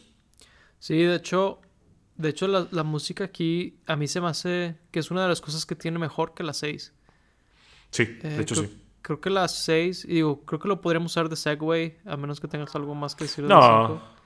Eh, creo que esa es una cosa que creo que la 5 sí tiene mejor que la 6, es la música. Sí, Eh, al grado de que en las 6 de repente la música decía yo, ¿por qué esa música? O sí. sea, como que la música no va aquí. Y, y- y creo que el momento más obvio para mí de eso en las 6 es cuando están Ron y los demás este, practicando Quidditch. Y como que... En la las pruebas. En las pruebas, sí. Como que está el vibe medio incómodo, medio sombrío. eh, como que está muy nublado el día. Este, Ron la está pasando mal. Y, pero la música es como que... Esto es slapstick. Sí. ¿no? Como que... Y, y la escena no me daba ese vibe. Así que que la música me diga, esto es lo que se supone que estás sintiendo. Es como que, es que no estoy sintiendo eso, ¿verdad? Y, y es, y, pues qué esperanzas que te pasara eso con John Williams, ¿no? O Claro. sea, o, o inclusive en la 5, en la 5 no recuerdo que me haya pasado eso. Puedo no acordarme de la música que estaba, Ujú. más no siento que estaba fuera de lugar. Sí. Este, y aquí sí me pasó, y yo creo que ese es el ejemplo más claro donde digo, ándale, este es el momento donde la música nada que ver. Este, y digo, sé que Hermione hace un pequeño eh, truco para que se mueva el otro, ¿verdad? El, el adversario de Ron. Tramposa ahí. Sí, tramposilla, este. pero sí, de- eh, pero al- algo que me gusta mucho de las seis es que siento que recuperamos eh, como este momentos sutiles de genialidad en, en la escritura de los personajes que siento que habíamos perdido desde hace algunas películas. De la 5 definitivamente, la 4 tal vez. Claro. Eh, por ejemplo, a mí me encanta la escena donde, donde le hacen creer a Ron que le dieron la poción de la suerte. el-. Este, a mí me encanta esa escena. Sí. Porque, pues, claro que Harry se lo daría, porque no, ¿verdad? De que Es su amigo. sí, güey, sí, es su amigo. Y, y luego Ron, pues, lo ves entrenar de la patada, ¿verdad? Y luego aquí literal haciendo patadas y todo, que yo nunca había visto a alguien tirar Sí. una patada en una escoba. o sea, ¿cómo? Sí, bueno, de que sí, yo nunca había visto a nadie volar en una escoba, ¿verdad? Bueno, yo digo en las otras películas. Ah, ¿no? ah, claro, eh, ya. hemos, Los hemos visto hacer muchas cosas. Creo que tirar una patada, no. Estoy seguro que si estoy equivocado, alguien me va a corregir. No sé. Pero el caso es de que lo ves hacerlo así excelente Y Hermione que no, pues obviamente, ¿no? Eh, Con la poción. Claro, con... Y pues luego sale que Harry no la usó. Y todo fue Ron. Este, se me hace de estas cosas como de, sí, esta agua, el, el snake oil famoso, ¿no? De que esta agua te va a hacer poderoso y te hace poderoso porque tú crees que te hizo famoso. Es el placebo. Sí, es un toque muy padre. Sí, este... Y digo, la, la verdad es que cosas así me gustaron porque hablan mucho sobre quién es Ron, que Ron lo que necesita es superar sus inseguridades, o sea, como que el talento lo tiene, nada más que tiene muchas inseguridades y que Harry este es más sabio de lo que tal vez pensarías que un muchacho de 16 es. O sea, como que cosas así se me hace que es donde vemos mucho a los personajes de quienes ya son ellos como adultos, más que como alguien que está creciendo, ¿no? Sí. Este, y, y siento que en las seis es donde vemos mucho eso. Sí, de hecho tiene momentos muy, muy padres de personajes. O sea, a lo mejor padre no es la palabra porque muchos son como de sufrimiento, ¿no? Cuando Hermione está sufriendo porque está viendo a Ron con esta otra chava y no sabe cómo, cómo expresarle que, que le incomoda, pero tampoco quiere como, pues, no sé, terminar la relación que está teniendo Ron, pero Ajá. aún así le, le duele, ¿no? Y luego que, que Harry también está sintiendo lo mismo con Ginny y, platican sobre eso y tienen un momento como muy real, muy personal, ¿no? Que digo, ambas, ambas relaciones eh, para mí están muy sacadas de, de, De la manga. de la manga, pero, pero creo que la, la plática es buena. Sí, aunque con Ginny, no sé si es porque te pones más en el lugar de Harry que en el de Hermione, pero con, con, el, con Ginny se me hace súper feo que ella llega llorando. O llega de que de haber estado llorando. Como que siento que está como muy abusiva esa relación. Que... Pero de Ginny y Dean o de Ginny y Harry. No, de Ginny y Dean. Ah, sí, sí, sí. no, sí. porque aquí apenas estás viendo como los cimientos de la relación claro. de Harry con Ginny. No, yo, yo digo la, la que ya tiene en la película. Es como... Si está... Si está feo eso, o sea... sé- Pues digo, que- estaba llorando, pero no dice por qué. O sea, a lo mejor dijo alguna tontería. No, realmente no. No Sí, sé, a mí no, se, a mí no se me hizo que, que fuera algo, algo realmente feo. ¿Quién sabe? Lo, Eh, lo que digo es que sentí muy feo, ¿verdad? Ya. Eh, eh, y digo, sé que obviamente eh, con Hermione y Ron, pues es una relación que van como que will day, one day, ¿verdad? Desde, pues desde la primera, yo creo. Sí.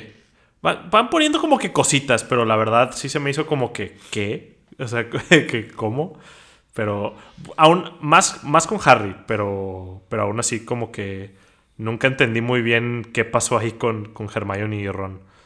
Pero, pero bueno, creo que lo hacen funcionar en, cuando, lo, cuando lo, lo hacen finalmente. Sí, fíjate que yo creo que también es una de esas cosas. o- odio ser el tipo de es que en el libro. Claro. Pero eh, genuinamente había un poquito más de material ahí. A veces, se, a veces se me olvida. A, ve- a veces no distanció mucho la película y los libros, fíjate. Pero sí. Creo que esa es una de las cosas que en, en los libros hay Sí. un poquito más. Eh, que de hecho, hablando de eso, una de las cosas que me han molestado mucho que J.K. Rowling ha dicho después de que salieron los libros Ajá. es que ella hubiera preferido, al parecer, poner a Harry con Hermione. ¿Si has leído eso? Lo cual es muy extraño porque según yo había leído, o digo, ya no sé si me estoy fumando, que J.K. Rowling había hecho a, a Ron y Hermione pareja porque todos esperaban que Hermione y Harry fueran pareja y quería hacer como que un plot twist. Pero pues no sé, entonces está muy raro, ya no sé qué pensar. Sí, no, yo creo que esa señora ya, las- ya, se- ya, ya pasó su- su- sus cualidades cognitivas a mejor vida. Sí. Que digo, tampoco, tampoco se me hacía una gran pareja Harry y Hermione, pero... No, Como que nunca los vi, nunca vi a ninguno de los de... No sé si porque los conocemos de tan niños, pero como que nunca vi ninguna pareja por ahí que, que se pudiera hacer.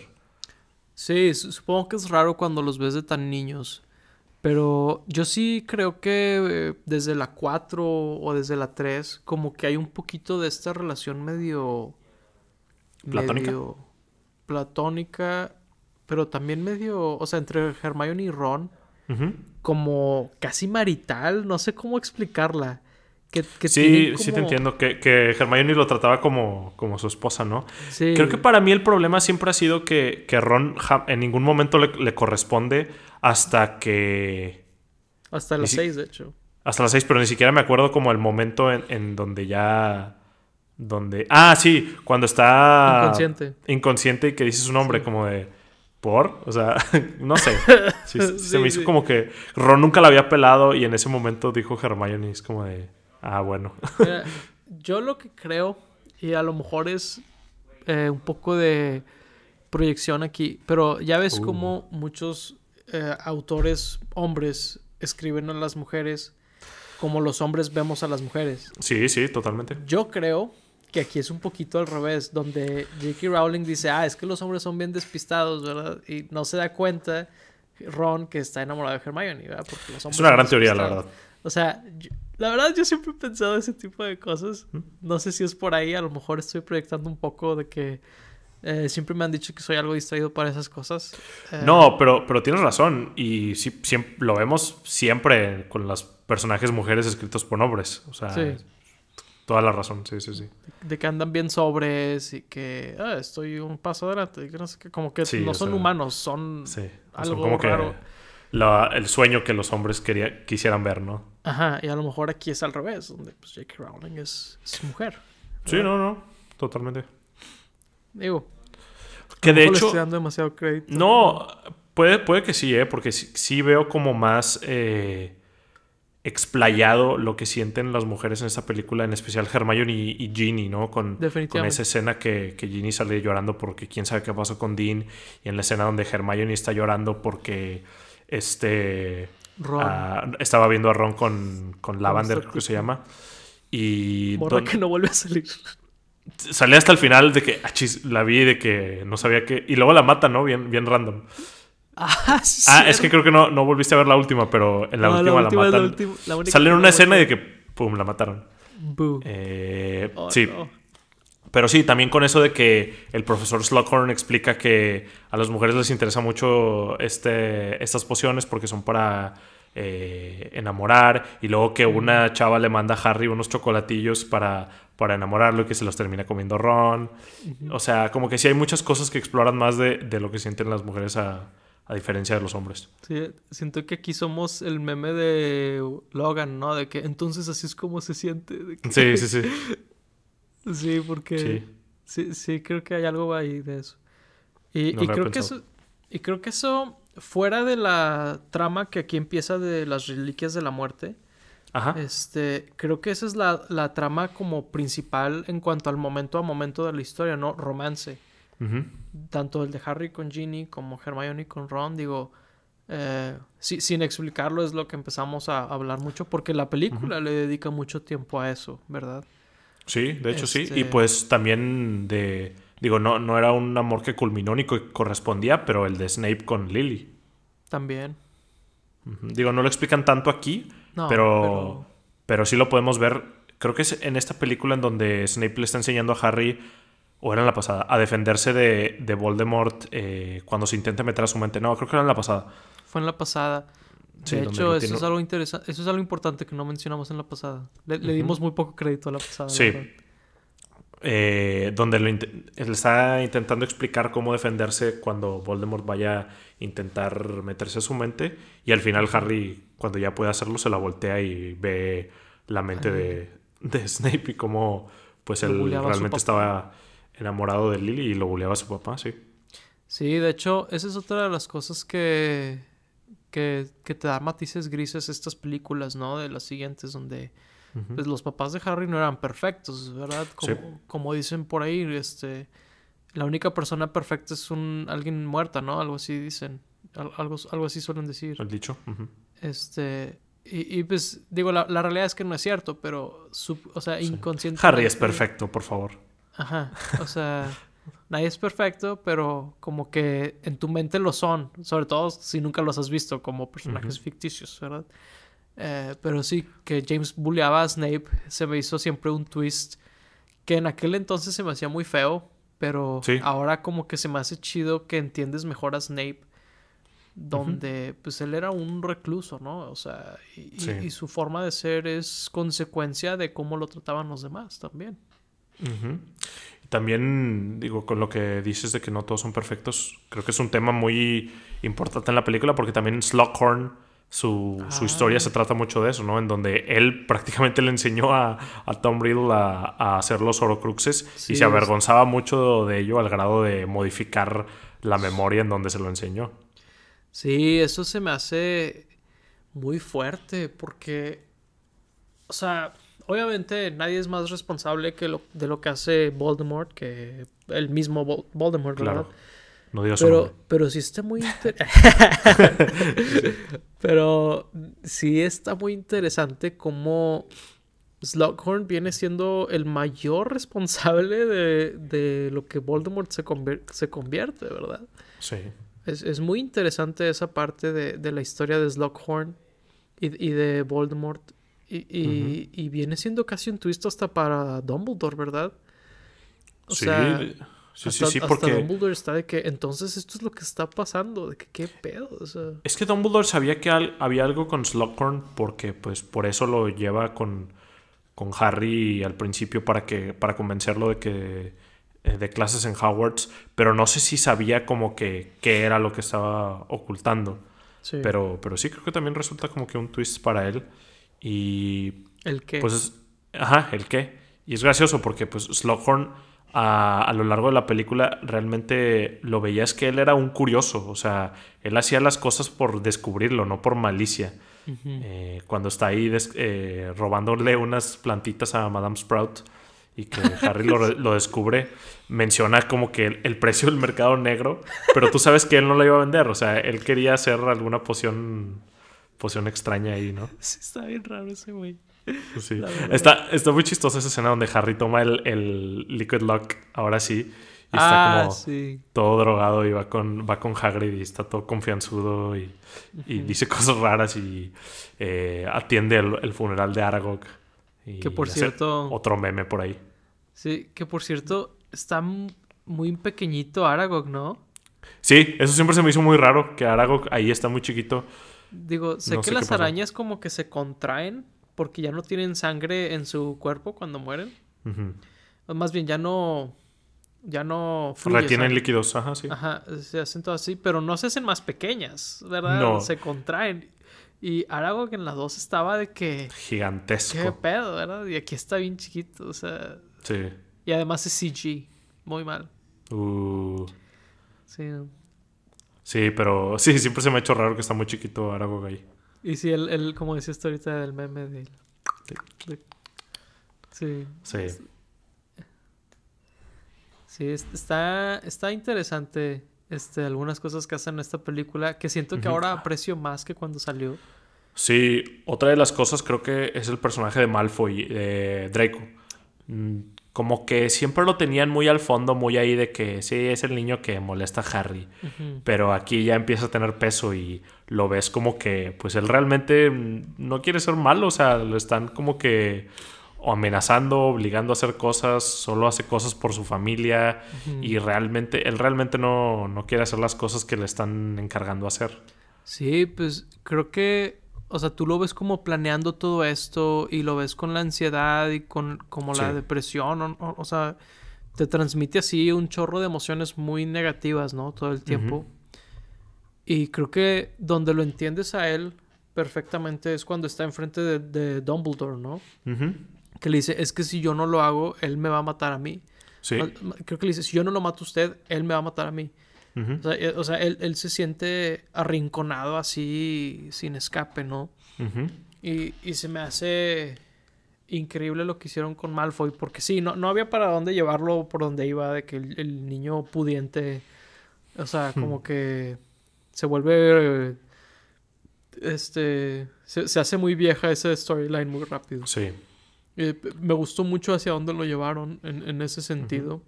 Sí, que de hecho deja mucho de salir, ¿no? O sea, como que en la 1 y la 2 sí era muy este de antagonista Malfoy. Eh, que todo el tiempo estaba ahí para molestar a Harry y como que después lo dejan muy al fondo hasta esta película. Sí, definitivamente. De hecho, baterían decirte que hizo en la 4, o sea, por ejemplo. Este. Nada más estaba ahí eh, apoyando a Cedric en lugar de Harry realmente. Cierto, cierto. Sí, y creo que por ahí hay un gag que él tenía todo el gear, ¿no? De que en, en, la copa, de, en, el, en, el, torneo de Quidditch al inicio. Pero no, pero eso era en la 2 o en la 3, creo.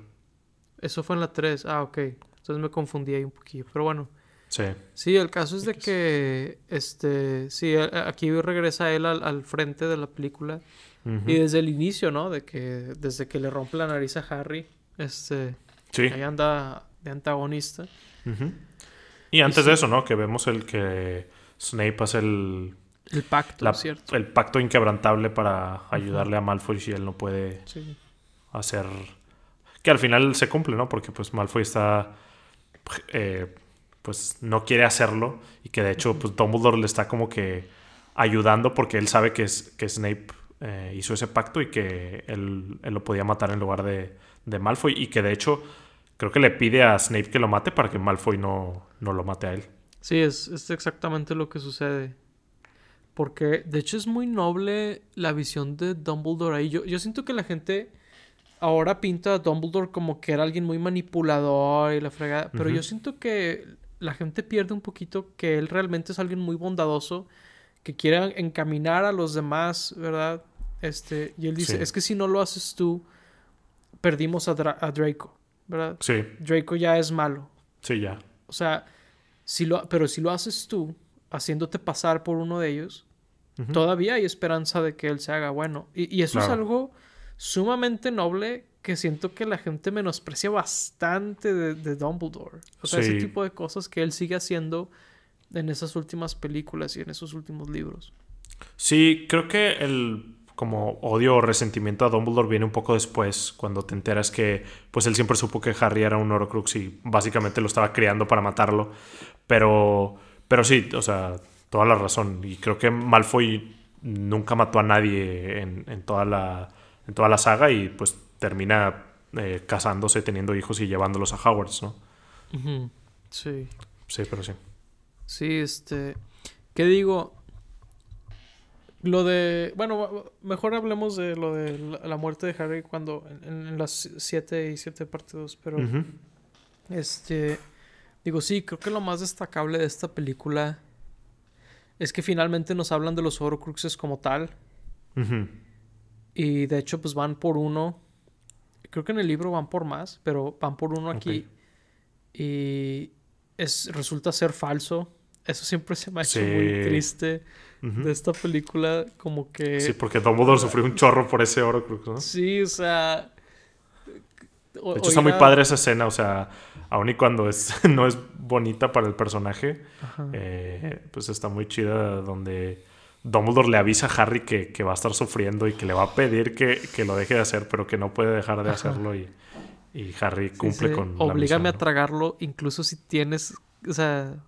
A- a- Aunque tengas que, que metérmelo a la boca, ¿no? Ah, sí, sí, sí. Sí, no. De hecho, es otra cosa. Si, si Dumbledore fuera tan malo, le hubiera pedido a Harry hacerlo, ¿no? De que claro que te puedo obligar a que te lo tomes todo. O sea.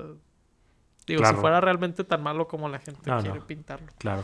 De hecho, es- eso está padre. Creo que es, es la primera vez donde Harry y Dumbledore hacen algo juntos como iguales, ¿no? Ya no es como Sí, este niño que, que lo está llevando a, a algún lugar o, o algo así como de la mano, ¿no? Sino que fueron juntos como magos a cumplir una misión. Sí, de hecho, eso está muy chido. Y es de las cosas que no, no recibimos suficiente. No. ¿Verdad? Sí, pero de, de hecho, a mí lo que me encanta es como el, el, el- que, que Dumbledore se levanta después de hacer eso y que, y que lanza, y que hace todo en llamas Mm, y sí. todo. Y dices, ah, sí, cierto, este es uno de los magos más poderosos que ha existido. De que. Sí, es- por es- cierto. Me, me gusta mucho como esa dualidad que te muestran de- del personaje en, en la misma escena. ¿verdad? Sí. Este, De hecho, eh, otra cosa que creo que a partir de ahora, digo, ya antes lo veíamos, pero a partir de ahora creo que ya me, me empieza a pegar. Son cosas que quitan del libro. Digo, yo, no, yo nunca he leído los libros, pero se nota cuando hay algo más ahí que, que no estás viendo. Y, por ejemplo, aquí es eh, en esa cueva donde estaba el Horcrux. Nunca dicen como que, que era la cueva o que o sea, cómo llegaron de, del lugar, del punto A a donde estaba el, el Orocrux falso y qué onda con, con, esa agüita de ahí porque tenía como que zombies, no sé qué. Estoy seguro que en el libro lo, lo, han de explicar, pero aquí no dicen casi nada. Estoy seguro que sí. Te voy a ser honesto. Como tiene más de una década de que leí los, esos libros, o sea, de hecho, ahorita toda esta plática y eh, volver a ver las películas y, y el documental que, que, va a salir en enero, sí me dan muchas ganas de volver a leerlos. Claro. Eh, lo único que se me hace así súper este, monolithian, o sea, como que está... Es que sean siete libros y del tamaño que son, es lo único. Claro. Pero sí, mi intención es el año que entra a volver a leerlos porque, digo, fueron básicamente mi introducción a leer novelas. Uh -huh. Y no sé, digo, he, he, hemos revisitado muchas películas, sobre todo en este programa. Sí. Y a lo mejor también debería, al menos personalmente, sí. volver a visitar algunos de esos libros, ¿no? Claro. Este, pero sí, definitivamente. De hecho, al, algo que mencionas, que sí, que sí no me acuerdo si son dos o tres Orocruxes que uh -huh. encuentran en el libro. Que uno de ellos resulte ser falso, es como, ok, pero aquí es eh, un único Orocrux que buscan y es falso. Uh -huh. ¿De qué, what? Sí, bueno, eh, no es que busquen otro, pero Dumbledore había encontrado el, el anillo. Que digo, no explican sí. absolutamente nada más que lo encontró y lo intentó destruir. Ajá. Que ah, y cierto, lo destruyó. Que por cierto estuvo en la familia Malfoy muchos años, una cosa así. Pues en la película nunca, nunca lo dicen. ¿No lo dicen? No. Oh, wow. Ok. No, no, no. sí, wow. no, no, menciona nada. Creo que, creo que dijeron que era de la mamá de Voldemort o algo así, pero. De la mamá de Voldemort. O sea, pero no dicen en dónde ni cómo lo encontró ni nada. Oh, qué loco. Estoy sí, casi no. seguro que era de los Malfoy en el, en el, libro, ¿eh? Pues es que a lo mejor lo, lo heredaron o algo así. Pues ellos eran mejor. como que recolectores de artículos de Slytherin. Sí, de hecho, sí es cierto. Que fíjate que ahorita me acordé. Sí, no sé si sabías. Uh -huh. eh, al final de la de Harry Potter 2. Ajá. Que Lucius va a hacerle un hechizo a Harry. Sí, con Dobby. Con Dobby. Que accidentalmente vino, vino sonando a vara. Como que a vara quedabra. Sí, de hecho, de hecho. De hecho, sí sabía. O sea, me acordé cuando, cuando vi la película, pero sí sabía que fue un accidente. Sí, porque o sea, lo explicaré para la audiencia, ¿no? Claro, eh, claro. Que Avara Kedavra no existía todavía en los libros cuando, cuando hicieron esa escena. Y uh -huh. se les ocurrió un hechizo así random en la escena que sonaba como Abra, Cadabra, ¿no? Y resultó sonar bastante como el, el maleficio de asesinar, sí. dando a, ahora a entender que, que Lucius iba a matar a Harry ahí en sí. Hogwarts como si nada. Uh -huh. ¿What? O sea, sí. súper campante el vato. Sí, sí, sí. Sí, yo cuando lo volví a ver fue que, ala, que lo, estaba, estaba a punto de matarlo y luego ya me acordé de, de eso. Sí, la, la, verdad es que yo no sabía eso hasta hace a lo mejor un año o dos, o sea, no sí, igual. mucho saberlo. Pero cuando me enteré dije, qué loco, porque esa escena sí, sí se ve súper intensa uh -huh. y fue un accidente, o sea. Está muy loco. Wow. O sea, qué interesante. Uh -huh. Este, pero sí, este, sí, a lo mejor los Malfoy heredaron eso o, o en una de esas ondas de Slytherin. Eh, claro. Agarraron ese anillo. Este, y bueno, creo que eso es básicamente, bueno, lo del, lo del príncipe mestizo lo mencioné cuando hablábamos de las 5, que uh -huh. es el, el, personaje titular, curiosamente. Sí. Eh, pero en esta película como que no, no, no, tiene tanto que ver como en el libro. O sea, sí, Harry tiene el, el cuaderno de del príncipe uh -huh. y, y a, ahí agarra algunas cosas, algunos hechizos y algunos algunas este pócimas que volviendo a, a, a, la analogía de haber estudiado en una universidad pública que el libro venga todo mal también suena muy familiar este uh -huh. eh, o desactualizado o algo así la verdad es que sí me pasó varias veces sí pasa sí eh, no uh -huh. No, pues creo que lo que más importa, más que el príncipe mestizo, es como hacernos creer que Snape sí era malo definitivamente, ¿no? Porque siempre antes de eso estaba como que será malo, será bueno, no sé qué. Y digo, ya si lo sabes después, pues obviamente sabes todo el, el trasfondo, ¿no? Pero aquí te quieren hacer sí, pensar que definitivamente es malo. Sí, sí, sí. Sí, me da risa que cuando se hace malo ah, está todo despeinado, tiene el cabello más largo, todo Sí. despeinado y como que, sí, no, está... Sí, la- este, es, es- es uno de los pilares de, de estas últimas películas, que, que Snape parezca malo, que parezca de que el mejor asset de Voldemort, ¿no? Sí, literal. O sea, y, y- y el hecho de que él sea el director de Hogwarts en la siguiente película, este, es así de que, no manches, él, o sea, Sí, de que ganó Voldemort ya. ajá, o sea. literal, ganó Voldemort, porque en esta se quedan con el ministerio. Y en la Ujú, sí. próxima con Hogwarts, y es como que, no, pues ya, ya fue, ya fue. Sí, ya valió. mágico. O sea, Ujú. eh, como dice el Momo, eh, a huevo triunfó el mal. que, Sí, ándale. este, eso pasa aquí, pero, pero sí, y supongo que es un buen segue a la 7 parte 1. Ujú. Este, que, digo, eh, quisieras tú, digo, sí, siento que he hablado mucho en estas últimas películas. Pues también, pero sí, digo, Deadly Hallows parte 1, parte 2. Eh, mm, creo que estas son, después de las 5, son mis menos favoritas. Más que nada porque siento que están muy aburridas. Digo, ya hablando de, de David Yates, dijimos que hace cosas eh, como muy interesantes, muy mundanas. Pero aquí siento que es el problema que todos, como dicen graciosamente de El Señor de los Anillos, que bueno, exageradamente, no sé cómo decirlo, que nada más están caminando. Siento que en estas películas sí pasa eso, en donde solo están Sí. caminando como llegando de un punto a otro y nada está pasando. Y al mismo tiempo, que es algo que mencioné en la anterior, siento que me pierdo de tantas cosas. Siento que hay personajes que salen como de la nada o lugares que salen de la nada que no me habían explicado antes. Me siento como que muy perdido y al mismo tiempo no pasa nada. Sí, Eh, siento que es muy aburrido y al mismo tiempo quiero una tercera parte. Está, está muy extraño esto, estos dos. sí, creo que en estas películas, digo, supongo que es más fácil hablar de ellas juntas. Sí, claro. Es que, por ejemplo, o sea, lo que dices para mí es súper ejemplificado. Cuando Neville levanta la espada de Godric Gryffindor y parte a, a, a Nagin- Nagini. Nagini, sí. Nagini, en, Sí. en- en la mitad. Esa escena debería ser súper épica, pero hay dos, tres tomas que utilizan que están como muy lejos. Sí. Y, y creo que el pacing también está medio así como por sin ningún lado. Y, y, y, y sí le quita un poco del impacto a la escena. O sea, debe de ser esta escena de super reivindicación de Neville. Que, que para mí medio. O sea, claro, ahí está y está súper chido lo que tú quieras. Pero Claro. se siente que pudo haber sido elevado mucho más, ¿no?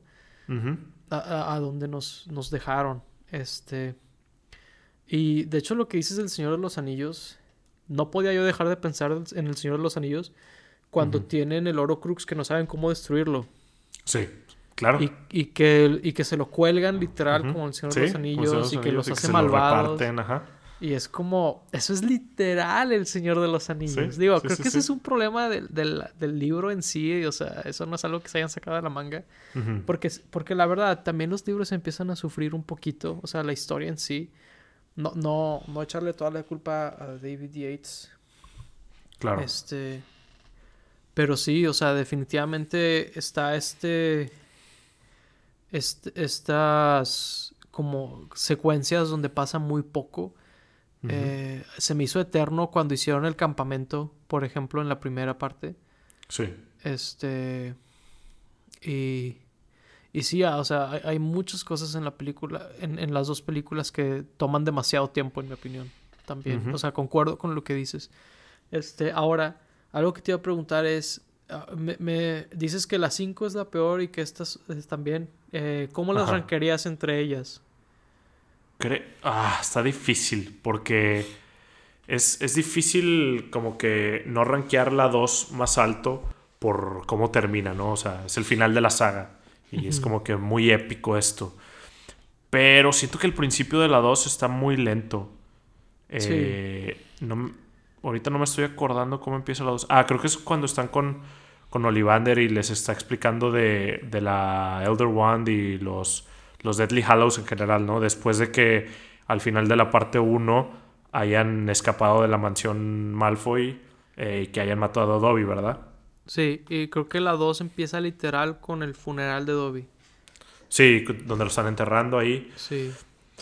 No sé. eh, no sé cómo, cómo las rankearía, pero creo que, creo que la 2 es mejor que la 1, porque la 1 sí tiene toda esta parte de, de cuando están intentando destruir el collar, que cada que llegan a un nuevo lugar se ponen a poner el campamento y ponen, vuelven a hacer los hechizos y, y van a, al, creo que es, es en la 1 donde van a Little Witching, ahí en el vecindario de Harry, y están caminando como que por toda la calle y están viendo que todas las lápidas y eh, sí, creo que, creo que la 1 es peor, ahora que lo pienso.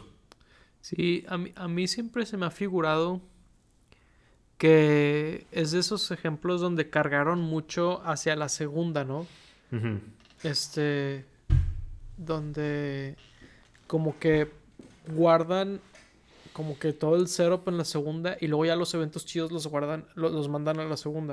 Sí que digo, pudo haber sido al revés, pudo haber sido el Hobbit 3 donde nada más es la guerra y dura dos horas y o sea, no es eso esta película, o sea, no, no. no, quiero decir eso, pero a lo que voy es que cargan mucho hacia la segunda los eventos, para bien o para mal, pero yo sí siento, eh, no sé si hay alguna película, o sea, si las ranqueara todas, no sé si pondría, no sé, la 5, luego la 7 parte 1 y luego la 7 parte 2 pero en mi opinión, el delta entre ellas sí es bastante grande. O sea, este, porque a pesar de que no la vi ahorita que, que estuve haciendo el, maratón, es la última que había visto, eh, eh, o sea, en mi casa, de que la tengo y la puse.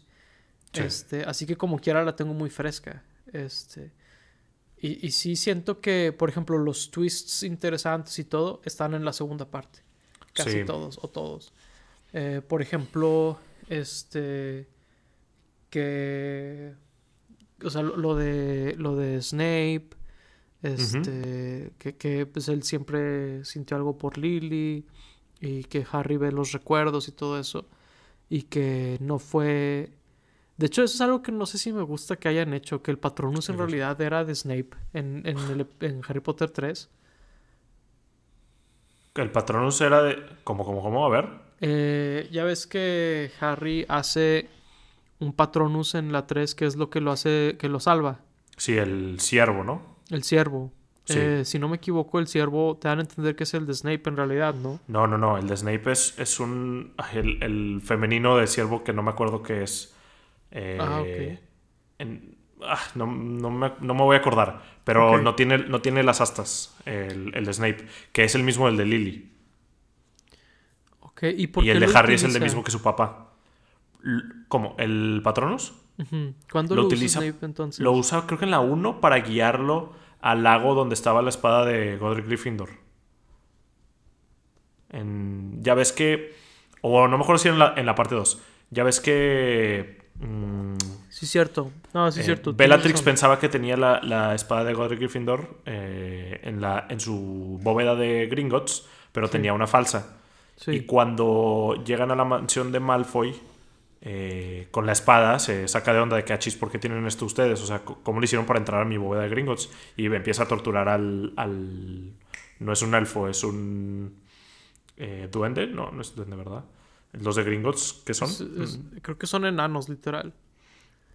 Era, era otra. Eh, eran dwarfs. bueno. Estoy casi seguro. Este. Empieza a torturar a ese vato y luego descubre que. Bueno, no descubren alguien le explica el grip hook se llama el, que tortura. Le explica que, era una falsa y todo esto, ¿no? Ah, son goblins. goblins, ándale, goblins. Eh, que no sé a qué se traduzca goblins, ¿eh? Pero sí, ahí, ahí le explica esto. Y el, el patronus de, Snape sale porque él lo guía a, sí, cierto. no, al, lago. No sé por qué hice esa conexión entonces. Pues no sé, porque el patronus de, Snape se convierte en el de la mamá de Harry. Sí, y el papá de Harry es el mismo del de Harry. Que es en, masculino. Que eso debe ser todavía peor para Snape, ¿no?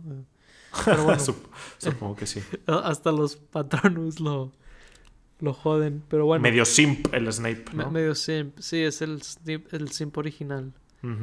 es, es, el chico sad original. Este. Pero sí, la, la verdad es que está muy o sea, la, historia de Snape está muy padre, muy. muy como si se desgarradora, ¿no? Muy trágica, pero pero se me hace que reivindica bastante padre a Snape, o sea, sí. Eh, y digo, no, no sé si sabías esto, o, bueno, no, más bien, yo sé que tú lo sabes, pero quiero hablar de esto de que eh, Alan Rickman, el actor, él desde que aceptó el papel, J.K. Rowling le dijo el twist. Y nadie sabía el twist en aquel entonces. Sí. Pero le dijo de que es que tú en realidad eres tal y tal para que él tuviera esos tintes desde un inicio en el papel. Este. Y se me hizo algo muy padre que sí le haya dicho al actor. Este. Y que nadie en el mundo sabía, o sea, ni los libros habían salido ni nada, era algo que ella había planificado. Que por eso digo que ella con el tiempo perdió sus facultades. sí, así es. Este, ese tipo de genialidades, ¿verdad? Se empezaron, que, que, había al inicio, después se empiezan a perder, pero... Se fueron. En general lo de Snape se me hizo algo muy, muy padre. O sea, yo creo que es de lo que más destaca para mí de las últimas películas de Harry Potter, el arco de Snape. Sí, porque empiezas a ver toda la saga de manera diferente, ¿no? De hecho, ahí te pasan algunas escenas como clave en donde Snape parecía que estaba molestando a los niños, pero realmente estaba protegiéndolos de, de una u otra manera. Sí, famosamente eh, en la primera película, ¿no? Que creen que en el partido de Quidditch él está eh, moviendo la, la, escoba de Harry. La segunda, sí. ¿Es en la segunda? Sí, porque luego viene el tonto de Gilderoy Lockhart y le quita los huesos a Harry. Pero ¿Por qué sería en la segunda si el que lo estaba haciendo oh. no era... Ah, no, sí es cierto, porque era Quirrell, sí es cierto. Sí, era Quirrell. Tiene razón, o sea, era Quirrell y Snape lo estaba deteniendo. Que digo, sí te lo dicen en aquel entonces, pero, o sea, desde aquel entonces ya te estaban diciendo que Snape no es malo. Snape, de hecho, lo quiere proteger. O sea, nada más que te sueltan más y más evidencia de que Snape es malvado. que... claro. Pero resulta ser, de hecho, un sacrificio moral para él matar a Dumbledore. ¿verdad? Sí. Porque pues él, considera eso algo atroz y tiene que hacerlo por la misión. O sea, es como que, wow. O sea, tiene que sacrificar. Sí, o sea, es, algo muy interesante. Lleva a, lleva a ciertos personajes a lugares muy interesantes moralmente. Y, ese es uno de ellos. De hecho, eso es muy feo porque así es como se hacían los Horcruxes, ¿no? Matando gente. Sí. Supongo que involucraba algún otro hechizo, cosas ahí, ¿no? Pero eso era como que lo principal de cómo hacer un Horcrux. Correcto. Sí. Y digo, también vemos... Es algo que se me queda mucho de lo que le dices Lockhorn, de que, de que por Dios, Riddle, de por sí matar a una persona para hacerlo es de que ya bastante mal. Y luego tú hablas de siete. sí, como maldito loco. Y sí, digo, ahí también Snape es donde le reclama a Dumbledore que, que crió a Harry Potter nada más para, para matarlo, ¿no? Como como cerdito en Navidad o algo así. Eh, pero pues era porque Harry era un, un, un Horcrux y pues tenía que, que, morir para que muriera también Voldemort. Ah, esa es otra cosa que se me hace er, excelente de Harry Potter, que es la idea del elegido, que es de que lo más trillado que hay en la ficción, ¿no? Pero es como darle este twist donde la única razón por la que él es el elegido es porque el villano lo creó. Sí. Porque el este, Voldemort sabía de la profecía del elegido y todo. Y por eso fue a la casa de Neville, más bien torturó y mataron a los papás de Neville, mandó a Bellatrix a hacerlo. Él fue a la casa de Harry a matarlo. Y en, en, el proceso fue que él hizo que Harry fuera un Horcrux y que no pudiera hacerle nada. O sea, ahí fue donde él mismo hizo esta como profecía autocumplida de, de, crear a su, a su, propia perdición, ¿no? a, mí se me hace así algo increíble eh, de, esta saga, o sea, sí, a veces digo, ay, Harry Potter, como que, pero luego me acuerdo de eso, es que no, es que sí tiene cosas bien chidas, o sea, eso se me hace bien chido a mí, la verdad. Sí, es, es, es, muy buena escritura, digo, otra vez dándole crédito a, JK, pero, pero sí, es, como que en estas dos partes amarra toda la saga, ¿no? Es donde te digo que volvemos a ver, por ejemplo, cosas que no veíamos desde la 1, como Gringotts, eh, vuelven a entrar a la Cámara de los Secretos, eh, pues digo, vuelven a salir mucho este looping de, de la 3 Sí. y Mada y de la 4. De hecho, eh, fíjate que creo que alguna vez te lo llegué a comentar a ti, pero a mí se me hizo muy similar Endgame es de Avengers. Ok. De que No, vuelven ajá. a visitar como que lugares icónicos de la saga. Este, nada más que aquí pues son lugares que están físicamente todavía disponibles y en Avengers viajan en el tiempo para el poder tiempo. hacerlo. Sí. Este, digo, sé que es como algo muy random sacar a Avengers aquí. No, pero la verdad es que yo lo pensé. No recuerdo si me lo habías dicho, pero sí lo pensé cuando ¿En lo estaba viendo. Sí, sí, sí. Interesante. Eh, eh, creo que lo tenía más en la mente porque lo estuvieron diciendo mucho con la de Spider-Man, de que ah, este es el endgame de Spider-Man. Y cuando pues vi esta película después de ver la de Spider-Man, entonces como que lo traía muy fresco. Sí, pero también creo que, o sea, en Spider-Man es por los personajes y todo eso, Claro. pero en Avengers es porque vas hasta los lugares, ¿no? Y ves a estos personajes. Y en aquí es más parecido a eso, creo yo. Sí, De sí, que sí. literal vas a la Cámara de los Secretos y está todavía ahí, pues sí, supongo que nadie va a mover ese basilisco, ¿verdad? O Sí, sea, sí, también me ahí, seguirían los huesos, o sea, tiene sentido eso dentro de lo que cabe, ¿verdad? Este.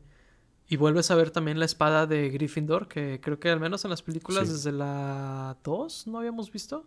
Pues no, según yo no. Este, sí, o sea, so- son estos iconos que no habían vuelto a aparecer en Harry Potter, que, que aquí vemos de nuevo y, y vuelven a ser muy relevantes.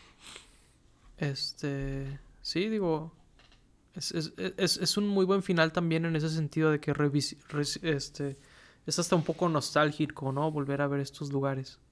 Claro. Y pues bueno, la guerra y final de, de Howards también está muy chida, en donde pues ya todos están peleando y muchos tienen que, que morir porque pues es, es un problema muy real que están enfrentándose. Claro, sí. Sí, digo, siempre va a ser triste cuando, cuando son tus personajes favoritos, ¿no? De que, ah, ¿por qué este y no este? O lo que sea. Sí, ¿Por, por qué mi personaje favorito? Pero, este... porque Freddy no George. Porque... Sí, no, de hecho, qué, qué triste el caso de los gemelos, ¿no? Sí, está muy triste. Sí, de hecho, J.K. Rowling, o sea, ya cuando me empezó a caer muy mal, ella escribió en uno de los blogs que, que nunca fue feliz el, este el gemelo George. que sobrevivió, de que siempre se sintió incompleto. Es como que, Mm, qué fucked up de que, pues sí. de que, por cierto, este personaje nunca By fue feliz. Adiós. De que- Vivió con depresión. sí, gracias. Wow. Um, Sí, no, este. Pero dentro de lo que cabe, pues es que sí tiene que haber algún tipo de consecuencias, ¿no? Claro. De lo contrario es como se siente luego ya muy infantil, o sea, Sí. entiendo que entiendo por qué tienes que matar a algunos de los personajes de la película, la verdad. Y mueren de los dos bandos, ¿no? De, también eh, la mamá de Ron mata a Bellatrix. Y, Sí, de hecho esa escena está muy buena, ¿eh? sí, O sea, que creo ¿Por que es la única curse word que dicen en toda la saga, ¿no? casi creo, ¿eh? Porque no se me ocurre otra. O sea, Sí, no. hacen maldiciones literalmente mal maleficios, Sí, pero no claro. maldiciones Pero no maldiciones. verbales. Sí, Este, sí, no, es- de hecho es, es- está muy, o sea, sí te da mucho sentimiento esa escena, porque, pues, este, como que mi hija, ¿no? De que sí está muy buena. Este, y fíjate que algo que también quería hablar era Sí. sobre, este, las reliquias de la muerte en sí, que Ajá. es otra de las cosas que como retroactivamente te explican, ¿no? sí. de que la varita de Dumbledore en realidad era una reliquia. Eso se me hizo muy interesante. Y también la capa de Harry. Sí, Es- eso se me hizo algo bien cañón, así de que twist. De que, wow, o sea, esa, esa capa es muy especial. O sea, y la tuvo desde siempre. y la tuvo desde siempre. Y, y así como. O sea, qué, qué bueno que nadie se la robó, por ejemplo. sé. Digo, viviendo en el tercer mundo es lo primero que se me ocurre. Ujú. Qué bueno que nadie se la robó, qué bueno que la cuidó, ¿verdad? Este, sí, qué loco que fue una de las tres reliquias. Este, Sí.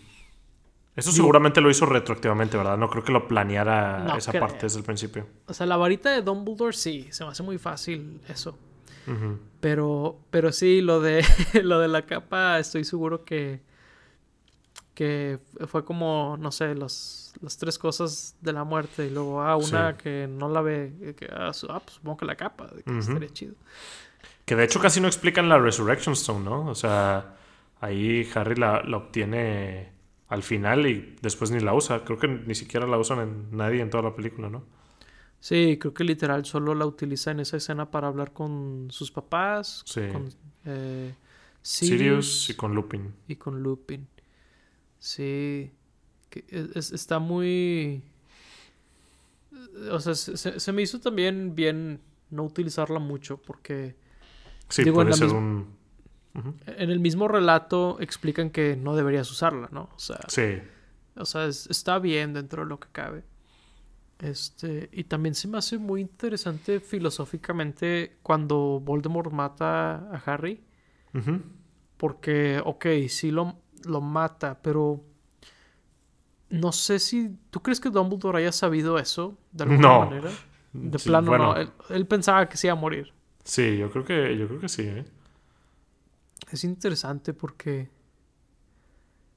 la forma en la que sobrevive, digo, porque técnicamente no tiene nada que ver con que haya tenido el Horcrux o no, el hecho que haya sobrevivido, sino con el hecho de que la varita técnicamente le pertenecía a, Dra- a Draco todavía. ¿Era por eso? La verdad a mí no me quedó muy claro. Yo pensé que era porque mató, entre comillas, a- al Horcrux Voldemort. O sea, a Voldemort en vez de a Harry. A ver, a ver, es- estoy muy seguro de lo que ¿Por digo, pero ahorita me acordé muy mal de otra cosa, así que, a ver. Porque lo de la varita viene, viene tomando sentido en la pelea final donde eh, le explota a Voldemort y por eso se muere. Realmente Harry no lo mata. Eh, la varita le explota a Voldemort y pues el, el Avada Kedavra digamos que lo, lo mata a él mismo. Porque Harry estaba haciendo un Expelliarmus o cualquier cosa menos poderosa que la Avada Kedavra que siempre utiliza. Eh, Sí. sí, porque la, la verdad no, no estoy seguro de eso de, de cuando, lo, cuando mata a Harry. Aquí está. Es porque Voldemort, este... Sí, cuando, lo, cuando utiliza la varita, es, este todavía le pertenece a Harry. Y luego, creo que cuando en la, en la pelea final, ahora le pertenece a Malfoy, creo. No me acuerdo quién es el que desarma a Harry. Al revés, antes le, le pertenecía a Malfoy y después le pertenecía a Harry. Porque Malfoy se la Ah, quita a. Dumbledore. Sí. Se la quita a Dumbledore y luego... Sí, pero es porque le pertenecía a Malfoy. Ok. Eh, parece ser esa la conveniente razón. Pero bueno, entonces se me hace muy raro. O sea, ¿por qué, por qué sí se murió el Horcrux y no el Harry? Porque la razón es que. O sea, la razón por la que Voldemort necesitaba esa varita es porque con una varita ordinaria no podía matarlo. No, con su varita no podía matarlo. Ah, bueno, con su varita no podía matarlo, ¿cierto? Este, y por eso necesita la reliquia de la muerte. Pero la reliquia de la muerte no cumple su función al no haber sido de, de, de Voldemort, Voldemort. plenamente. O sea, porque de lo contrario, es muy probable que sí lo hubiera matado. ujú. Este. Y, y sí, de hecho lo explican, ¿no? De que por eso. eh, o sea, antes de que Harry la rompa. Bueno, no me acuerdo si la rompe, Eh, pero la tira le explota, le explota a Voldemort eh, este, en sus manos después de que intenta hacer un Avada Kedavra. Ah, entonces, ¿cuál es la que intent- la que tira? La de la, de resurrección. Me ¿Qué acuerdo que hay cosa? una reliquia que tira al agua. Ah, no, es la varita, es la varita. Es la La varita. rompe. Ah, bueno, es que no le. Perdón, no le. O sea, le explota como cuando a Ron le explota la suya cuando está rota. Sí, de que. el- A eso me refería, de que le no da para atrás. Sí, Ujú, sí. De- o sea, eso también está como muy astuto, ¿no? ujú. Digo, está medio conveniente, pero está astuto. No lo ves venir. En mi... Bueno, yo no recuerdo haberlo visto venir. No, yo tampoco. Este. Digo, también estaba más chico cuando los vi. Ahora soy más, más cínico y observador. Pero bueno, este. El caso es de que.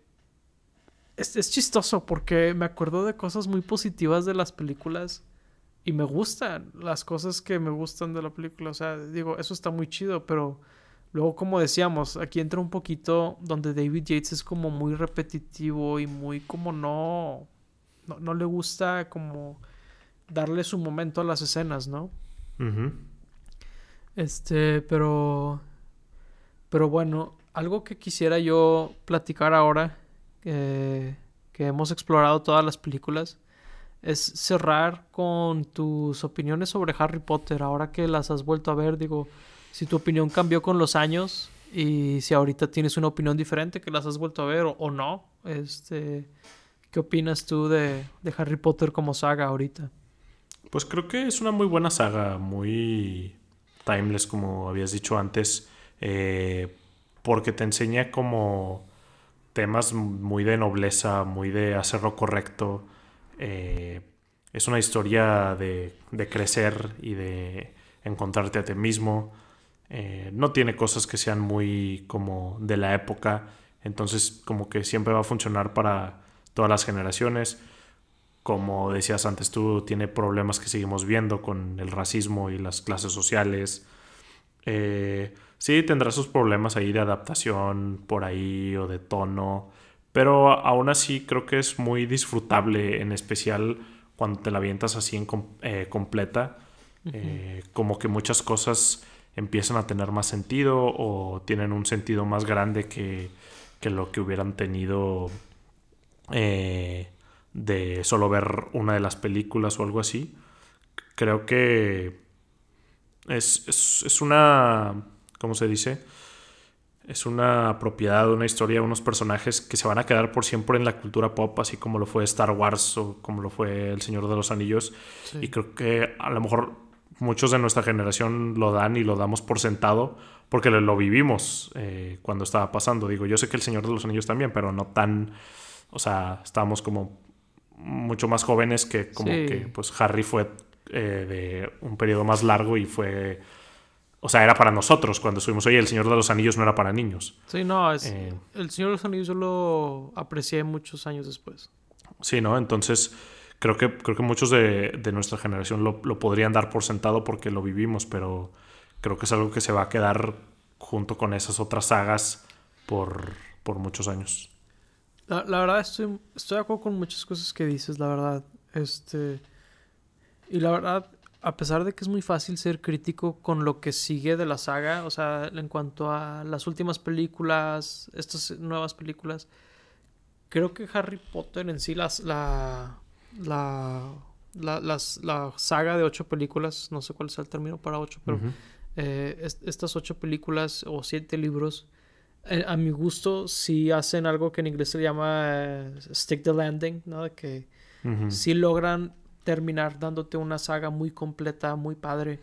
Este. Que a, que a mi parecer no, no todas logran serlo, ¿verdad? Este. digo, no es culpa de Tolkien que la, la trilogía del Hobbit sea, haya dejado que desear, ¿no? Claro. Este, pero pues en cuanto al cinema, cinemáticamente, así es como quedó ese, ese asunto.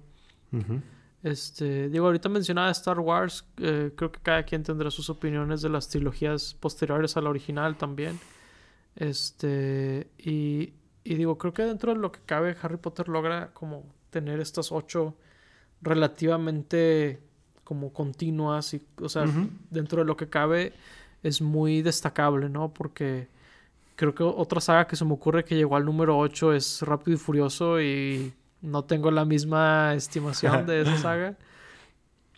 Así que creo, creo que por ahí es donde puedo apreciar más a Harry Potter al pasar de los años, ¿no? Sí, porque digo, inclusive con Star Wars, eh, las primeras seis podrán parecer como algo más completo, pero realmente las precuelas son muy diferentes a las originales. Muy. Ya si les metemos las secuelas, ni se diga, pero. Claro. Pero realmente no se siente como que una línea continua de las precuelas a las, a las originales. Se, siente como dos, como tres trilogías muy distintas, ¿no? Entre ellas. Sí. Como, con su propio estilo y todo. Y aquí, pues sí, va cambiando el estilo, pero es gradual. ¿Verdad? Como hablábamos, están las de Columbus, luego está la de Cuarón, luego no me acuerdo cómo se llama el de la 4, y luego están las de Yates. Pero sí, sí, o sea, es, gradual, ¿no? Este va cambiando ahí, poquito a poquito. Este, y sí, digo, la, la verdad es que creo que esta es de las películas de, de mi época que si algún día tengo hijos es de las películas que sí les pondría, ¿no? O sea, no les voy a poner rápido y furioso y lo que sea, pero es así. Así como mis papás me ponían a mí las de Volver al Futuro y cosas así. Este, creo que estas son algunas de las películas de mi época, por así decirlo, que le pondría a, a mis hijos. Sí. Este, sí, iba a decir Blancanieves, pero no, o sea, a mi mamá no le tocó, le tocó a mi abuelita, de hecho. Curiosamente. De hecho, eh, no sé si te había platicado, pero súper random. Mi abuelito una vez me platicó que Blancanieves fue la primera película que vio en el cine. Ah. random no. momento, pero sí. Este. Pero bueno, creo que esos son eh, por ahora todas nuestras opiniones sobre Harry Potter. Que digo, más de dos horas un episodio. Eh, pues bueno. Eh, ¿Qué te parece si aquí le damos? sí, podríamos seguir hablando otras dos horas, pero... Sí, estoy seguro que si no nos contenemos, si va a pasar algo así. Pero bueno, este, si han llegado hasta el final del episodio, eh, primero que nada, muchas gracias por escucharnos y hacernos partes de su día. Eh, agradecería bastante si nos pudieran comunicar, si nos pudieran comentar sobre su opinión de esta saga, eh, por supuesto, alguna película en particular, claro que lo apreciaríamos bastante. Eh, evidentemente tenemos muchas opiniones eh, muy detalladas sobre cada una de ellas. y si no es por ahora, pues nosotros fuimos Paco Triviño y Lauro Chapa. Gracias por escucharnos. Hasta la próxima. Bye bye. Bye.